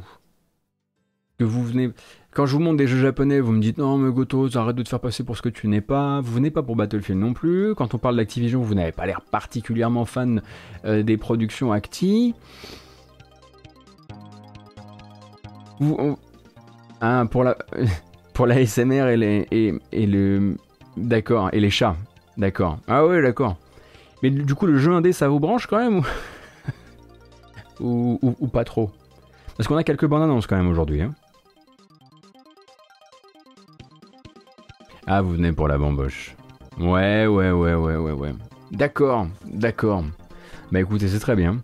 Ce qu'on va faire dans ce cas-là, c'est que euh, on va se faire deux petites news vite fait. Et puis ensuite, on bamboche et puis on passe sur les, sur les trailers du jour. On a, plutôt le temps ce matin, j'avais dit que c'était un, slow Tuesday. Bon, alors, première information très très courte. Euh, donc 505 Games, hein, que vous savez, euh, est un groupe diri- dirigé, enfin qui est sous la, qui est dirigé par Digital Bros. Digital Bros, c'est donc une firme euh, italienne, si je dis pas de bêtises, ou alors c'est juste 505 qui est italien. Bref, éditera donc le prochain jeu de Mercury Steam. Ça fait combien de temps que vous n'avez pas entendu parler de Mercury Steam? Euh, en bon terme, on va dire ça comme ça. Donc Mercury Steam, hein, qui a été donc euh, créateur de Castlevania Lords of Shadow, euh, studio espagnol, avant ensuite de se lancer dans une aventure un peu compliquée, hein, Raiders of the Broken Planet, qui est devenu ensuite Space Lords, souvenez-vous, un espèce de shooter, looter, TPS avec une direction artistique tout à fait outrancière, euh, et euh, globalement euh, pas, de, pas grosses news depuis. Oui, effectivement, avant ça, un historique sur autre chose, mais récemment c'était Lords of Shadow, si on peut dire récemment. Euh, eh bien, Mercury Steam euh, est sur un nouveau projet, et a priori un nouveau projet qui intéresse 505 Games. Ce qui est intéressant, c'est que dès ré- récemment, 505 a quand même montré qu'ils avaient du nez. Et ça, c'est cool, parce que il y a peu de choses que j'attends moins. Euh, non. Attendez, on va la refaire. Il y a peu de choses que j'attends plus, voilà, qu'un retour en grâce vraiment euh, de Mercury Steam sur un jeu qui ne soit pas un jeu dans la hype, dans la mode, euh, et qui soit juste un jeu avec un bon concept euh, premium, c'est-à-dire distribué normalement, sans free-to-play éclaté ou ce genre de choses. Parce que, en gros, Raiders of the Broken Planet, qui est devenu Space Lords ensuite, devait d'abord être un, jeu qui devait leur sauver la mise d'un point de vue financier, est devenu une sorte de boulet qu'ils se sont traînés pendant un nombre incalculable d'années. Et je ne sais pas en fait quel est l'état actuel du studio, euh, et euh, je ne sais pas euh, ce qu'ils ont, comment dire, ce qu'ils ont perdu comme talent depuis. Donc déjà de savoir que là il y a des gens qui sont chauds, qui sont avec eux et qui les accompagnent sur le prochain projet, ça me fait très plaisir. D'autant que bah récemment 505 Games c'est quand même quelques grosses cartouches. hein. Donc alors on pourrait effectivement parler de Ghost Runner, mais on pourrait aussi parler de Control. Euh, Bloodstained, euh, distribution PC de Death Stranding. Il y a des jolies couches chez 505 en ce moment.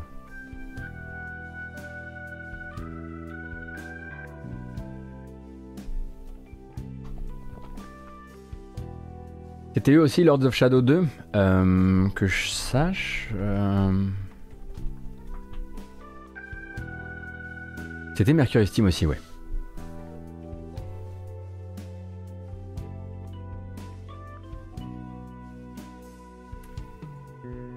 Ah, Samus Returns dans l'intervalle.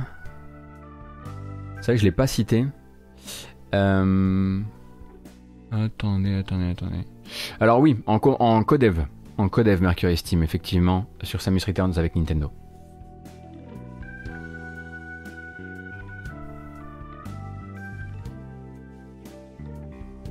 Ça leur donne une aura de gros éditeurs alors que pas tant que ça finalement. Ouais, mais en tout cas ils ont l'air de bien gérer leur deal. ils ont l'air d'avoir du, nez. Et, euh, globalement, euh, quand, ils ont, quand ils sentent qu'un truc fonctionne, bah, on l'a vu hein, quand ils ont racheté euh, la licence de, de Ghost Runner il y a encore pas longtemps. Donc voilà, déjà de savoir que 505 là actuellement, qui est plutôt sur une, qui est plutôt dans les bons coups, fait confiance au prochain, au prochain Mercury Steam, ça me donne la foi et je suis bien content. Voilà.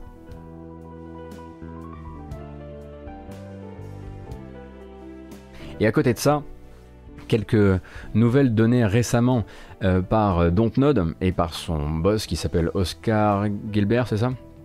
Euh, Ou Gilbert? Gilbert, Gilbert.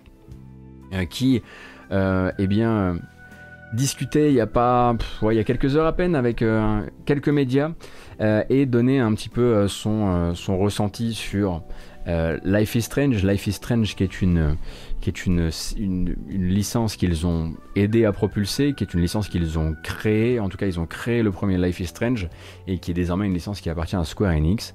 Et actuellement on regarde effectivement, euh, on regarde un petit peu euh, Dontnod bah, laisser derrière eux Life is Strange qui continue désormais avec d'autres studios euh, chez Square Enix puisque le prochain euh, True Colors est donc développé par Deck9 Euh, et du coup bah forcément la question a été posée euh, est-ce que euh, vous verriez demain après-demain Dontnod recollaborer vous qui êtes des grands justement mercenaires du jeu vidéo et travaillez euh, ici avec Bandai Namco euh, là avec Square Enix euh, là avec Focus euh, etc est-ce que vous verriez revenir à Life is Strange?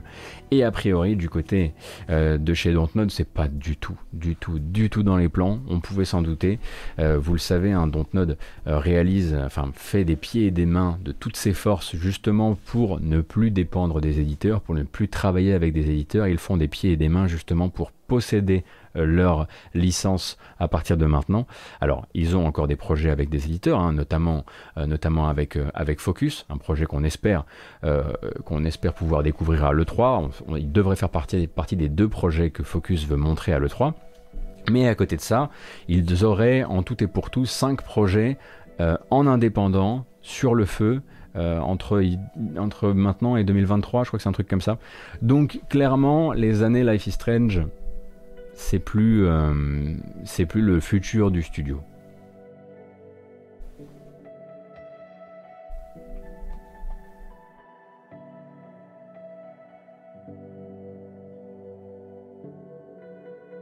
Au Furo qui nous dit qu'ils ont touché très peu avec Life is Strange depuis ils ont une aversion des éditeurs gourmands.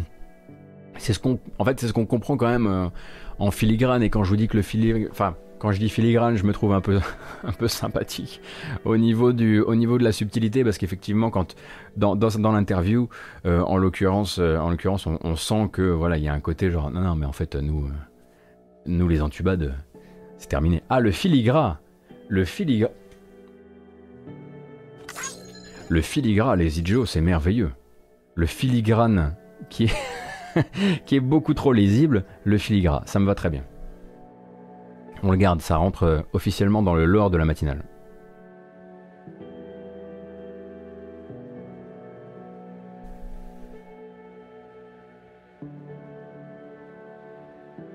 Et aujourd'hui, vous auriez peut-être envie qu'on parle d'Epic Game Store? Eh ben on va pas le faire. On va essayer de charger un peu notre qui, hein, de garder des petits moments comme ça où on laisse les, les idioties diverses et variées se raconter durant le procès et on se les raconte, allez, on va dire tous les deux jours, sauf si ça bouge un peu trop vite. Mais bon, là, effectivement, tout ce que j'aurais à vous raconter, c'est qu'effectivement, euh, la banane en costume de Fortnite, ou en tout cas la banane parfois nue de Fortnite, a l'air de beaucoup intéresser les parties adverses. Je vous laisse googler ça si ça vous intéresse. Mais ça me semblait pas être assez intéressant pour venir dans cette matinale. On va donc passer aux bandes annonces.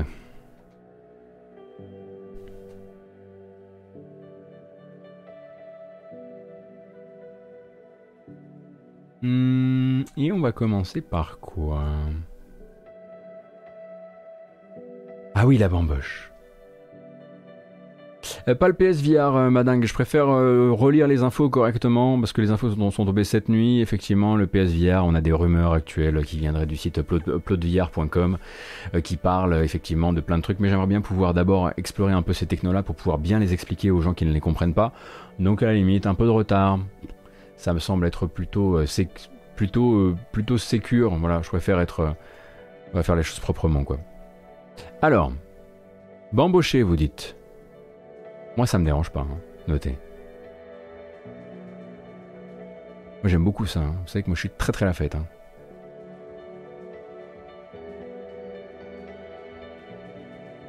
Combien on est? Oui, oui. Non, mais si, ça va. Si, ça va. Je vous, je vous le fais, je vous fais un petit package euh, à 1594, je prends. C'est pas rien C'est pas trois personnes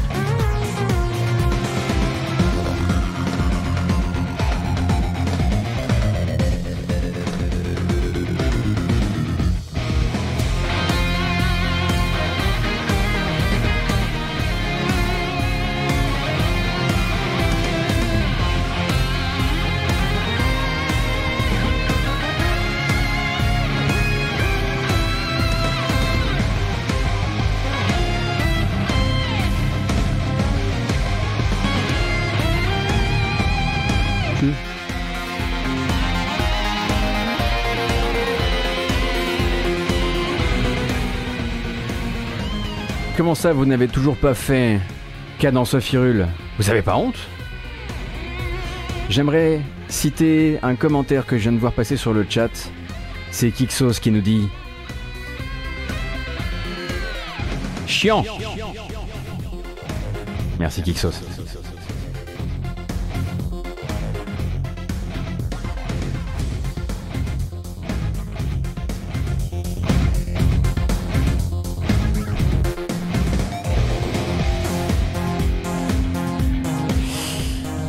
Alors qu'est-ce que c'est C'est la bamboche, rassurez-vous, ça dure pas longtemps. Après on retourne sur les bandes annonces jeux vidéo. Ah, c'est terminé Non C'est une deuxième bamboche, je suis obligé de remonter le son, c'est tellement dommage. Oh là là là là là là là là là là là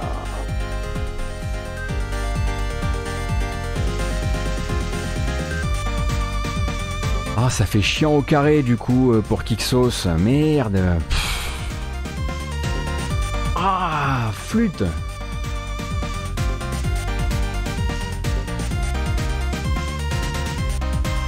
La vache on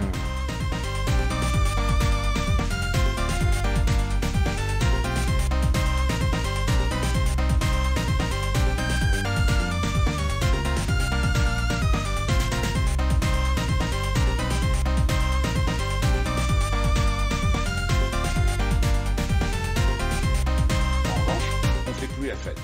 La bamboche, c'est terminé. Mmh, non, pas vrai. Ça va quand même, hein. Et vous pouvez le faire chez vous la bamboche, hein, en vrai. J'ai regardé, euh, franchement, les ingrédients et tout, c'est que des trucs que vous avez déjà à la maison. Donc, euh, vous payez 2 RGB, hein. Vous blastez du, du Streets of Rage. Vous faites des longues pauses avec votre téléphone, c'est pareil.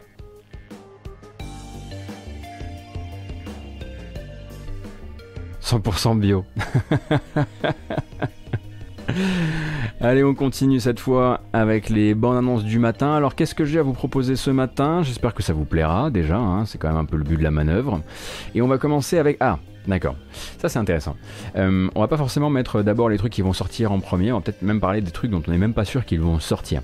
Euh, le premier, ce serait Vile Shards Antumbra. Qu'est-ce que c'est Antumbra? Antumbra, c'est une sorte de... C'est un jeu d'horreur textuel qui avait fait un petit bruit, un sacré bruit même, sur Newgrounds en 2014-2015. Il y avait notamment une vidéo à 2 millions de viewers sur YouTube par Markiplier qui testait beaucoup ces jeux-là, fut un temps.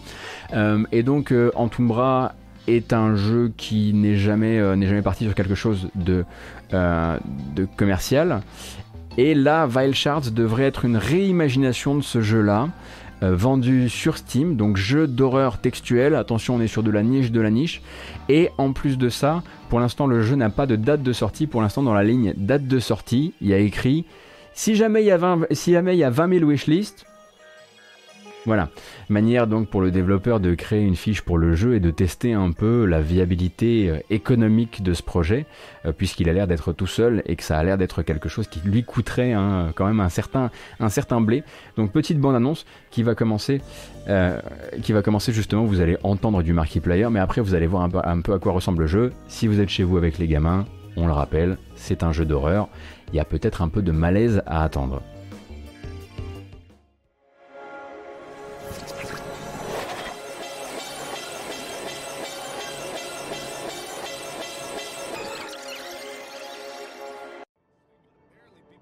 Donc ça c'était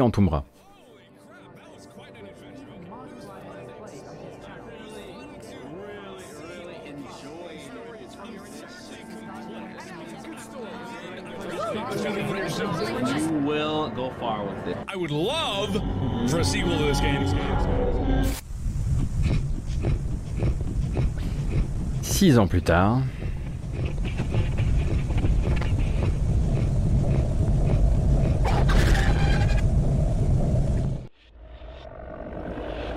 Ah, quand vous vouliez du jeu d'horreur textuel, vous l'avez. hein. L'ambiance a l'air d'être euh, pas mal taffée et d'être très à l'ancienne pour le coup.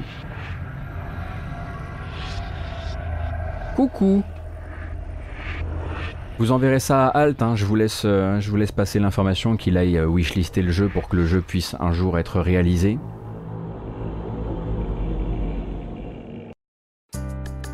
Ah non, mais ça c'est pour après. Donc si vous voulez que le jeu soit réalisé, que le jeu ait un jour une, une, existence, alors il faut non seulement le wishlister, on fera attention quand même, hein, puisque on le rappelle, le wishlist, la wishlist c'est quand même toujours là, voilà, c'est à deux, c'est à, double tranchant, euh, puisque bon nombre de développeurs indépendants justement utilisent la wishlist comme un indicateur de, euh, bah, de ce que le jeu pourra réaliser en termes de vente derrière. Le problème, c'est que c'est pas toujours vraiment comme ça que ça se passe.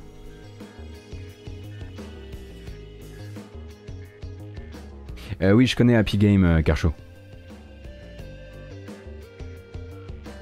On va continuer justement avec le petit jeu très mignon que vous avez vu juste après, un jeu que je surveille depuis très très longtemps, que j'avais essayé en démo, j'avais beaucoup beaucoup beaucoup apprécié son ambiance. Il s'agit de Space for the Unbound, qui est un jeu d'aventure indonésien. Ça va vous donner, un, ça va vous, vous apporter un peu des relents de, de Friends of Ringo Ishikawa dans le genre de mini-jeu qu'il va y avoir là-dedans. Et donc il clarifie dés- désormais sa date de sortie, ce sera pour 2022. Il va falloir être un peu patient sur PC, Switch, PlayStation et Xbox. Euh, et donc c'est développé par Mojiken, euh, qui est un studio qui est basé, je le disais, en Indonésie, à Surabaya, euh, Surabaya, pardon, Surabaya, Surabaya. J'ai encore fait une connerie. Euh, et qui avait donc réalisé When the Past Was Around, qui est un jeu qui avait notamment été testé par Faraway sur Gamecult, et c'est édité par l'éditeur et le créateur de Coffee Talk. A Space for the Unbound, à chaque fois que je vois des nouveaux gifs animés et des nouveaux screenshots du projet, je suis vraiment convaincu donc par ce jeu d'aventure, donc je le disais, développé en Indonésie, mais qui manifestement se passe aussi dans une espèce d'Indonésie magique.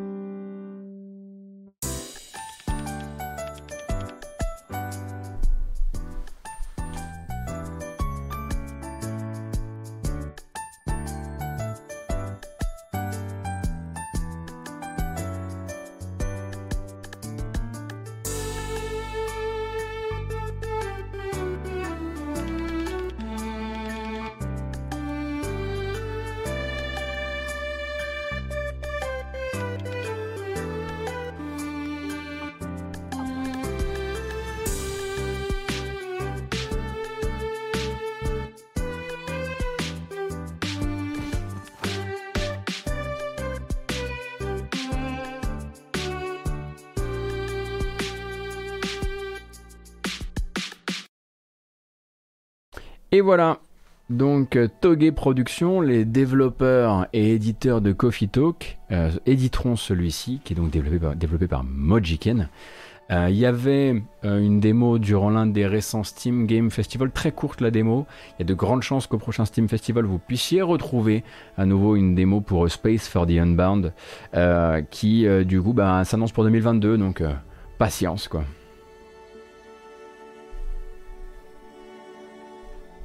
Effectivement, il y a plein de chats dans la bande-annonce.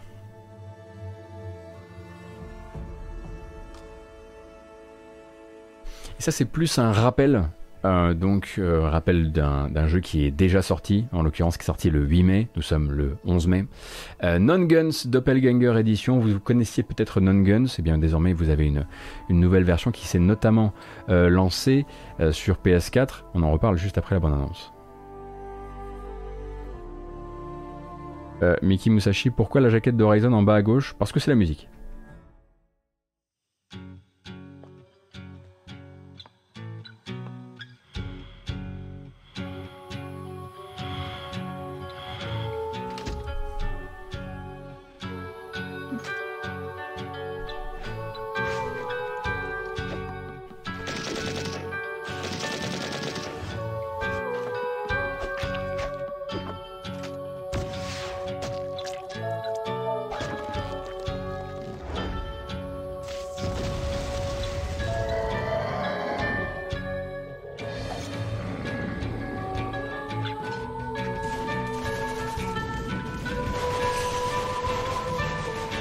Donc Non Gun, c'est un jeu qui s'est d'abord lancé la première fois en quelle année?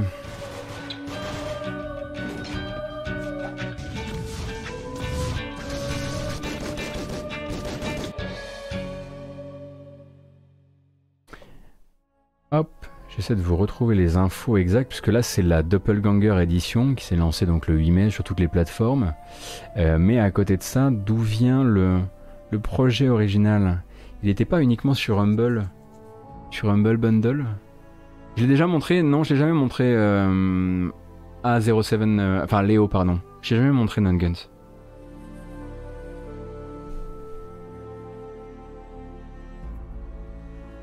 Donc vous êtes hein, sur un, un run and gun avec, comme vous avez pu le voir, beaucoup de, beaucoup de passages avec euh, des sauts et des sauts enchaînés. Euh, et euh, bon bah qui se qui se réclame, qui pourrait tout à, tout à fait tout à fait être un jeu un jeu d'Evolver d'ailleurs par son par sa seule euh, comment dire par sa seule esthétique, mais euh, il est édité par Digerati.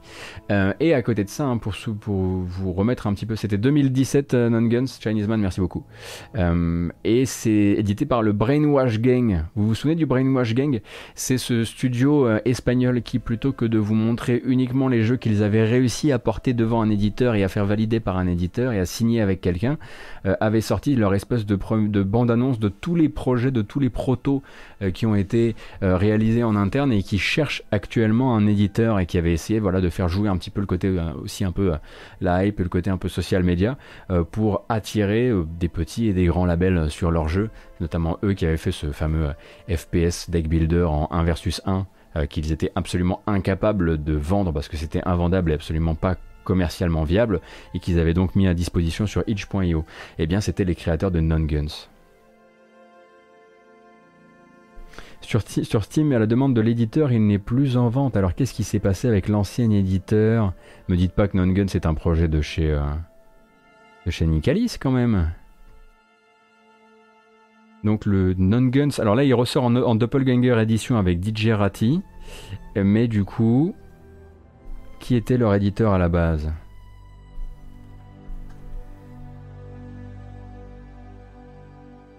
Alors c'était pas Nacon. Est-ce que c'était Nicalis? C'était pas Nicalis non plus. Euh, Non-Guns Pooled, j'ai fait la recherche pour vous.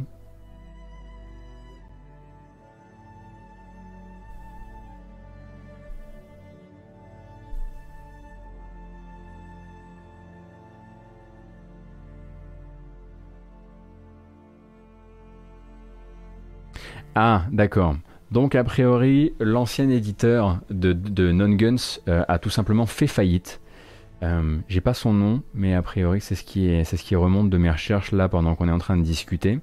Euh, et de fait, ils se sont retrouvés avec retrait du jeu sur euh, retrait du jeu sur euh, sur Steam, et on l'imagine à partir de là, bah, une, une négociation euh, dans la récupération de l'IP qui s'est peut-être pas si bien passé que ça, ou en tout cas pas de l'IP mais de l'item du store, d'où l'obligation de le d'en faire une doppelganger édition, euh, qui porte d'ailleurs bien son nom parce qu'on imagine que du coup ça doit être relativement le même jeu, mais cette fois-ci avec Digerati. Donc euh, si jamais vous décidez de vous y intéresser, vous me direz un peu ce que vous en avez pensé.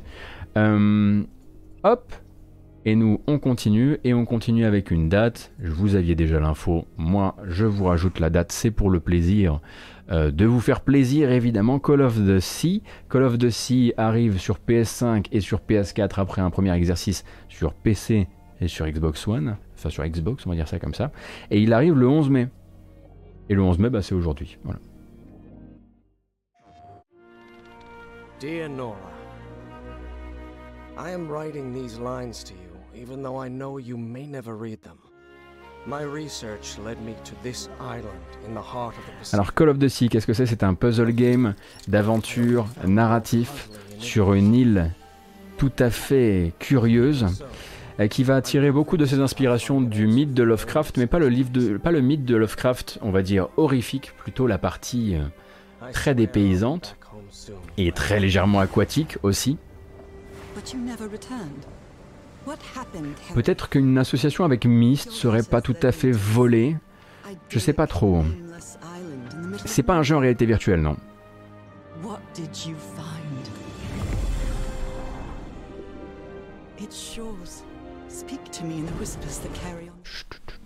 Pas plus, pas plus, pas plus. Les jeux sont déjà bien assez courts comme ça. Euh, si vous avez envie de vous y intéresser, c'est disponible dès à présent sur PS4 et PS5 en plus des plateformes où il était déjà disponible. Et on vous rappelle du coup qu'il est toujours jusqu'à preuve du contraire sur Game Pass si vous possédez le Game Pass.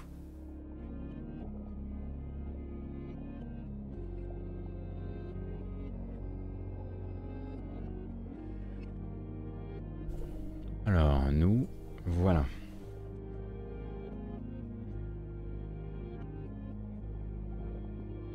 Et tant qu'on y est, le... Est-ce que je vais parler de Getsu Fumaden Undying Moon? Chinese Man, tu veux dire parce qu'il y a des nouvelles nouvelles? Parce que sinon j'en ai déjà parlé. Peut-être qu'il sort maintenant, j'ai oublié la date. Euh, le 13. Ah, ça sort dans deux jours. Bon, oui, on, refera le, on, refera le point là-dessus au moment du launch trailer, comme on fait un peu d'habitude. Le 13 mai, donc, la sortie sur Steam, édité par Team 17, c'est vrai, j'avais complètement oublié, euh, de Before We Leave, Before We Leave, qui s'était montré à la, à la presse et aux influenceurs sur une série de previews. Donc, jeu de développement urbain sans violence, euh, où vous allez devoir. euh, Oh, je vous laisse, le trailer va tout vous expliquer.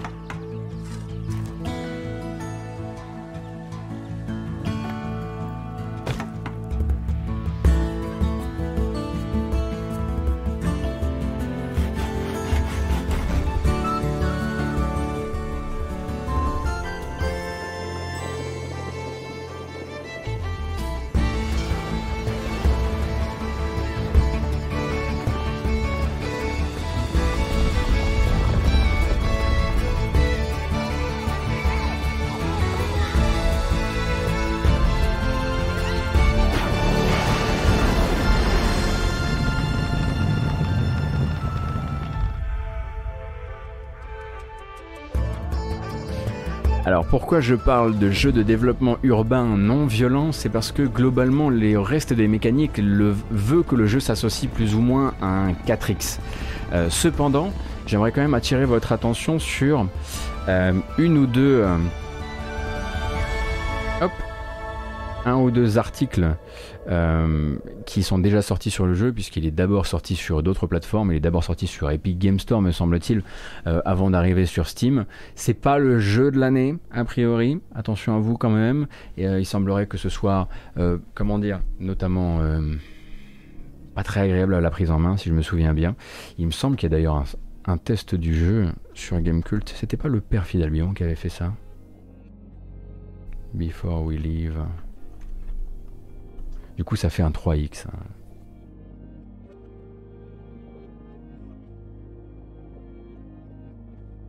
Ah non, on n'a pas de test sur GK.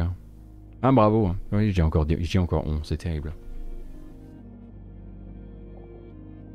Aucun rapport, est-ce qu'ils ont annoncé d'autres persos pour l'open beta de Guilty Gear? Euh, Que je sache, ils ont annoncé le plus grand nombre de persos jamais obtenus dans une bêta. Donc il me semble que c'est les persos de la bêta d'avant plus deux persos en plus, je crois.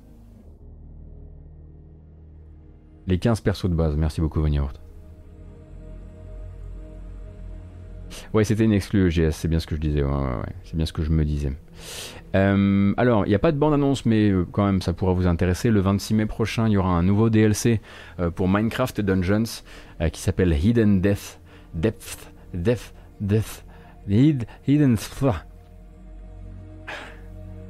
Les profondeurs cachées au Minecraft Dungeons qui vous emmèneront du coup dans les profondeurs sous-marines. Et comme d'habitude avec Minecraft Dungeons, vous aurez donc, et comme beaucoup de jeux d'ailleurs, vous aurez ce DLC payant et à côté de ça euh, une mise à jour gratuite qui apportera notamment de nouveaux ennemis, etc. etc. Ça arrive le 26 mai. Et on n'a pas de bande-annonce non plus, euh, mais il semblerait que euh, après être sorti sur quasiment toutes les plateformes, Port Royal 4, autre style de jeu, on va quand même essayer de vous montrer une bande-annonce de Port Royal 4 arrive sur Switch.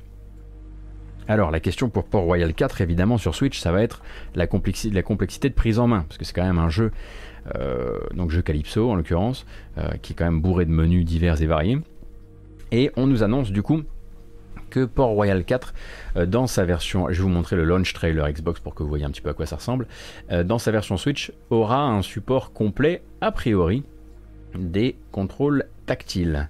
Donc là, désolé, hein, c'est parce que la bande-annonce Switch n'est pas encore sortie. On va regarder la bande-annonce Xbox. Et Port Royal arrive donc, euh, Port Royal 4 sur Switch arrive donc le 28 mai.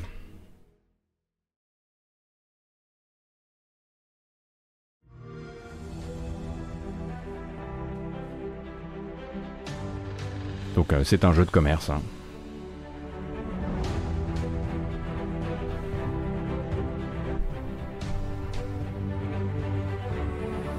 Comment ça va tenir sur Switch? On verra ça.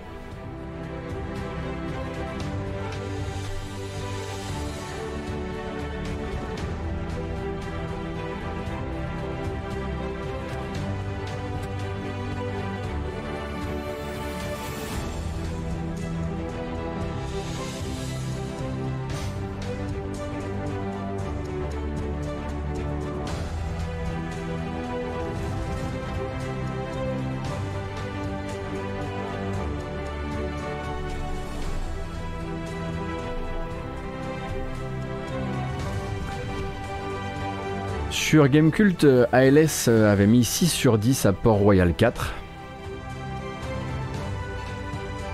Et il avait trouvé notamment l'interface relativement ringarde, les menus brouillons et euh, un manque de mode multi que lui trouvait assez répréhensible, on va dire.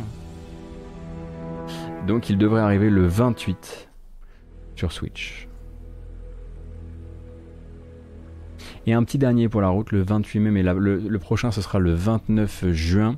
29 juin pour une petite euh, annonce un peu magique qui est tombée euh, cette nuit pendant que nous on, dormait tranquillou. Où est-elle? Hop, attention. Bah, t'es où? Vraiment? Tu t'es caché? Bah voilà autre chose. Pas grave, je vais rechercher à la main, j'ai pas peur.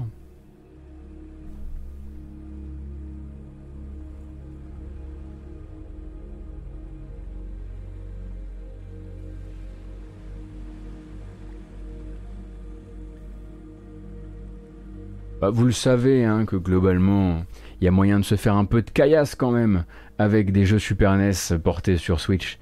Et du coup, euh, pourquoi pas du jeu Lucasfilm Games, hein, puisque désormais Lucasfilm Games est de retour. C'est un label qui peut faire à la fois des nouveaux jeux Star Wars, mais aussi peut-être du back catalogue. Le 29 juin prochain, vous pourrez euh, oh, vous éclater comme des fous sur une collection, une double collection qui, comportera du coup Zombies Hate My Neighbors and Gold Patrol. Donc, qui sont deux jeux, hein, un jeu et sa suite en l'occurrence.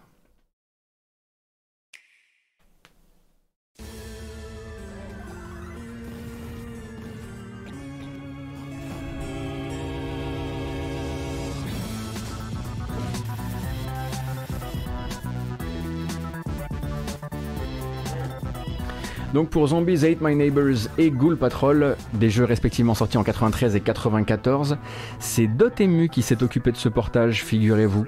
Euh, alors on parle évidemment de portage, hein. on parle pas de suite, on parle pas de remaster. C'est Dotemu qui a encadré donc le portage avec de nouvelles fonctionnalités, sauvegarde facilité, une section musée avec interview des devs, euh, galerie d'artwork et de visuel marketing. On a également un jukebox pour écouter toute la BO si on le désire, ainsi qu'un mode de joueurs en coop local et des succès. voilà le, pack un peu classique de la, de la compilation rétro. Oh D'accord. Très bien.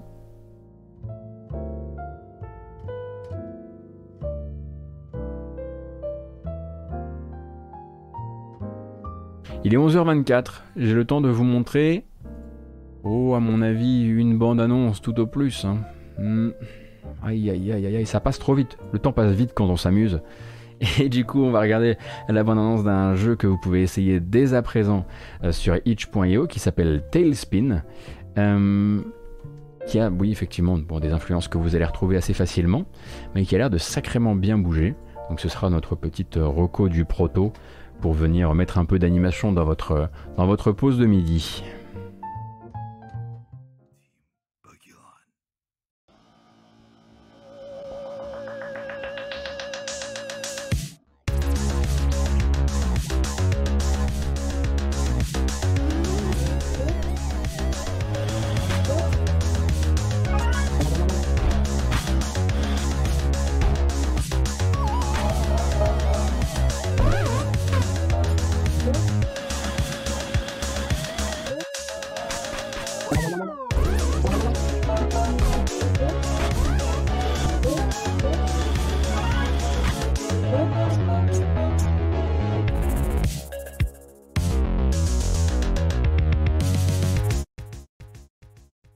Donc pour Tailspin, Tailspin qui est un jeu que vous pouvez essayer dès à présent euh, sur euh, itch.io, c'est gratuit, c'est donc un mélange effectivement, alors ça rappelle, euh, ça rappelle un peu Céleste, mais ça rappelle aussi pas mal Shovel Knight, il est question de platforming acrobatique. et c'est un exécutable, oui effectivement il y a du downwell aussi là-dedans, un exécutable de 12 mégas avec une vingtaine de niveaux qui pourront venir animer votre pause midi. Et ça se retrouve du coup Attendez que je vous retrouve l'adresse. La voici. Oh là là, ma dingue et moi, liés par le sang. Quelle synchronisation incroyable. Est-ce que j'en ai un autre que je peux vous montrer rapidement? Tant qu'on est encore dans les temps ou quasiment dans les temps. Oh oui, on va en mettre un deuxième vite fait. On va rester dans, en revanche, d'un point de vue des univers, on va rester sur quelque chose d'assez approchant. Euh, celui-ci devrait vous rappeler quelque chose alors pas visuellement, mais on va dire que c'est un jeu de Game Jam euh, réalisé durant la LD48, euh, jeu de Game Jam qui nous viendrait éventuellement du Bordelais. C'est comme ça. Ce n'est pas un trailer, c'est du, gameplay. Hein. Celui-ci s'appelle Nuclear Blaze. Et c'est un jeu de pompier en vue de côté où vous allez devoir euh, vous trimballez eh bien, euh, dans, dans un univers qui est en constante prise de feu, en constant incendie. Il va falloir constamment éteindre autour de vous et contrôler l'incendie du niveau pour pouvoir avancer.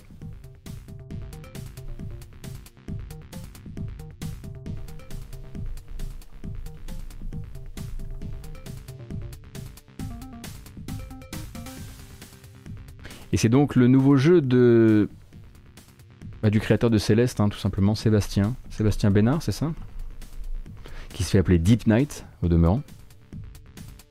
Euh, et qui du coup euh, vient de sortir ça, euh, vient de créer ça lors d'une lors d'une le Doom d'arrêt. Hein, on rappelle que lui il continue à, enfin en fait c'est séparé du projet du projet Céleste pour pouvoir continuer de son côté du projet Céleste, du projet Dead Cells pardon.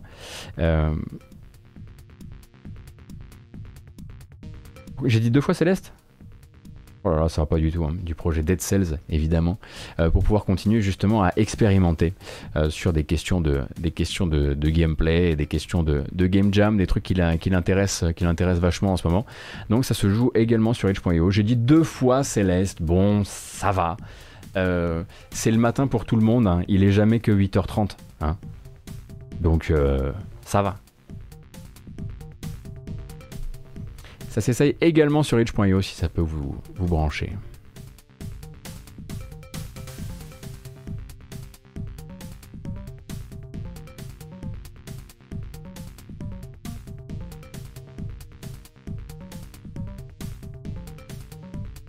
Et...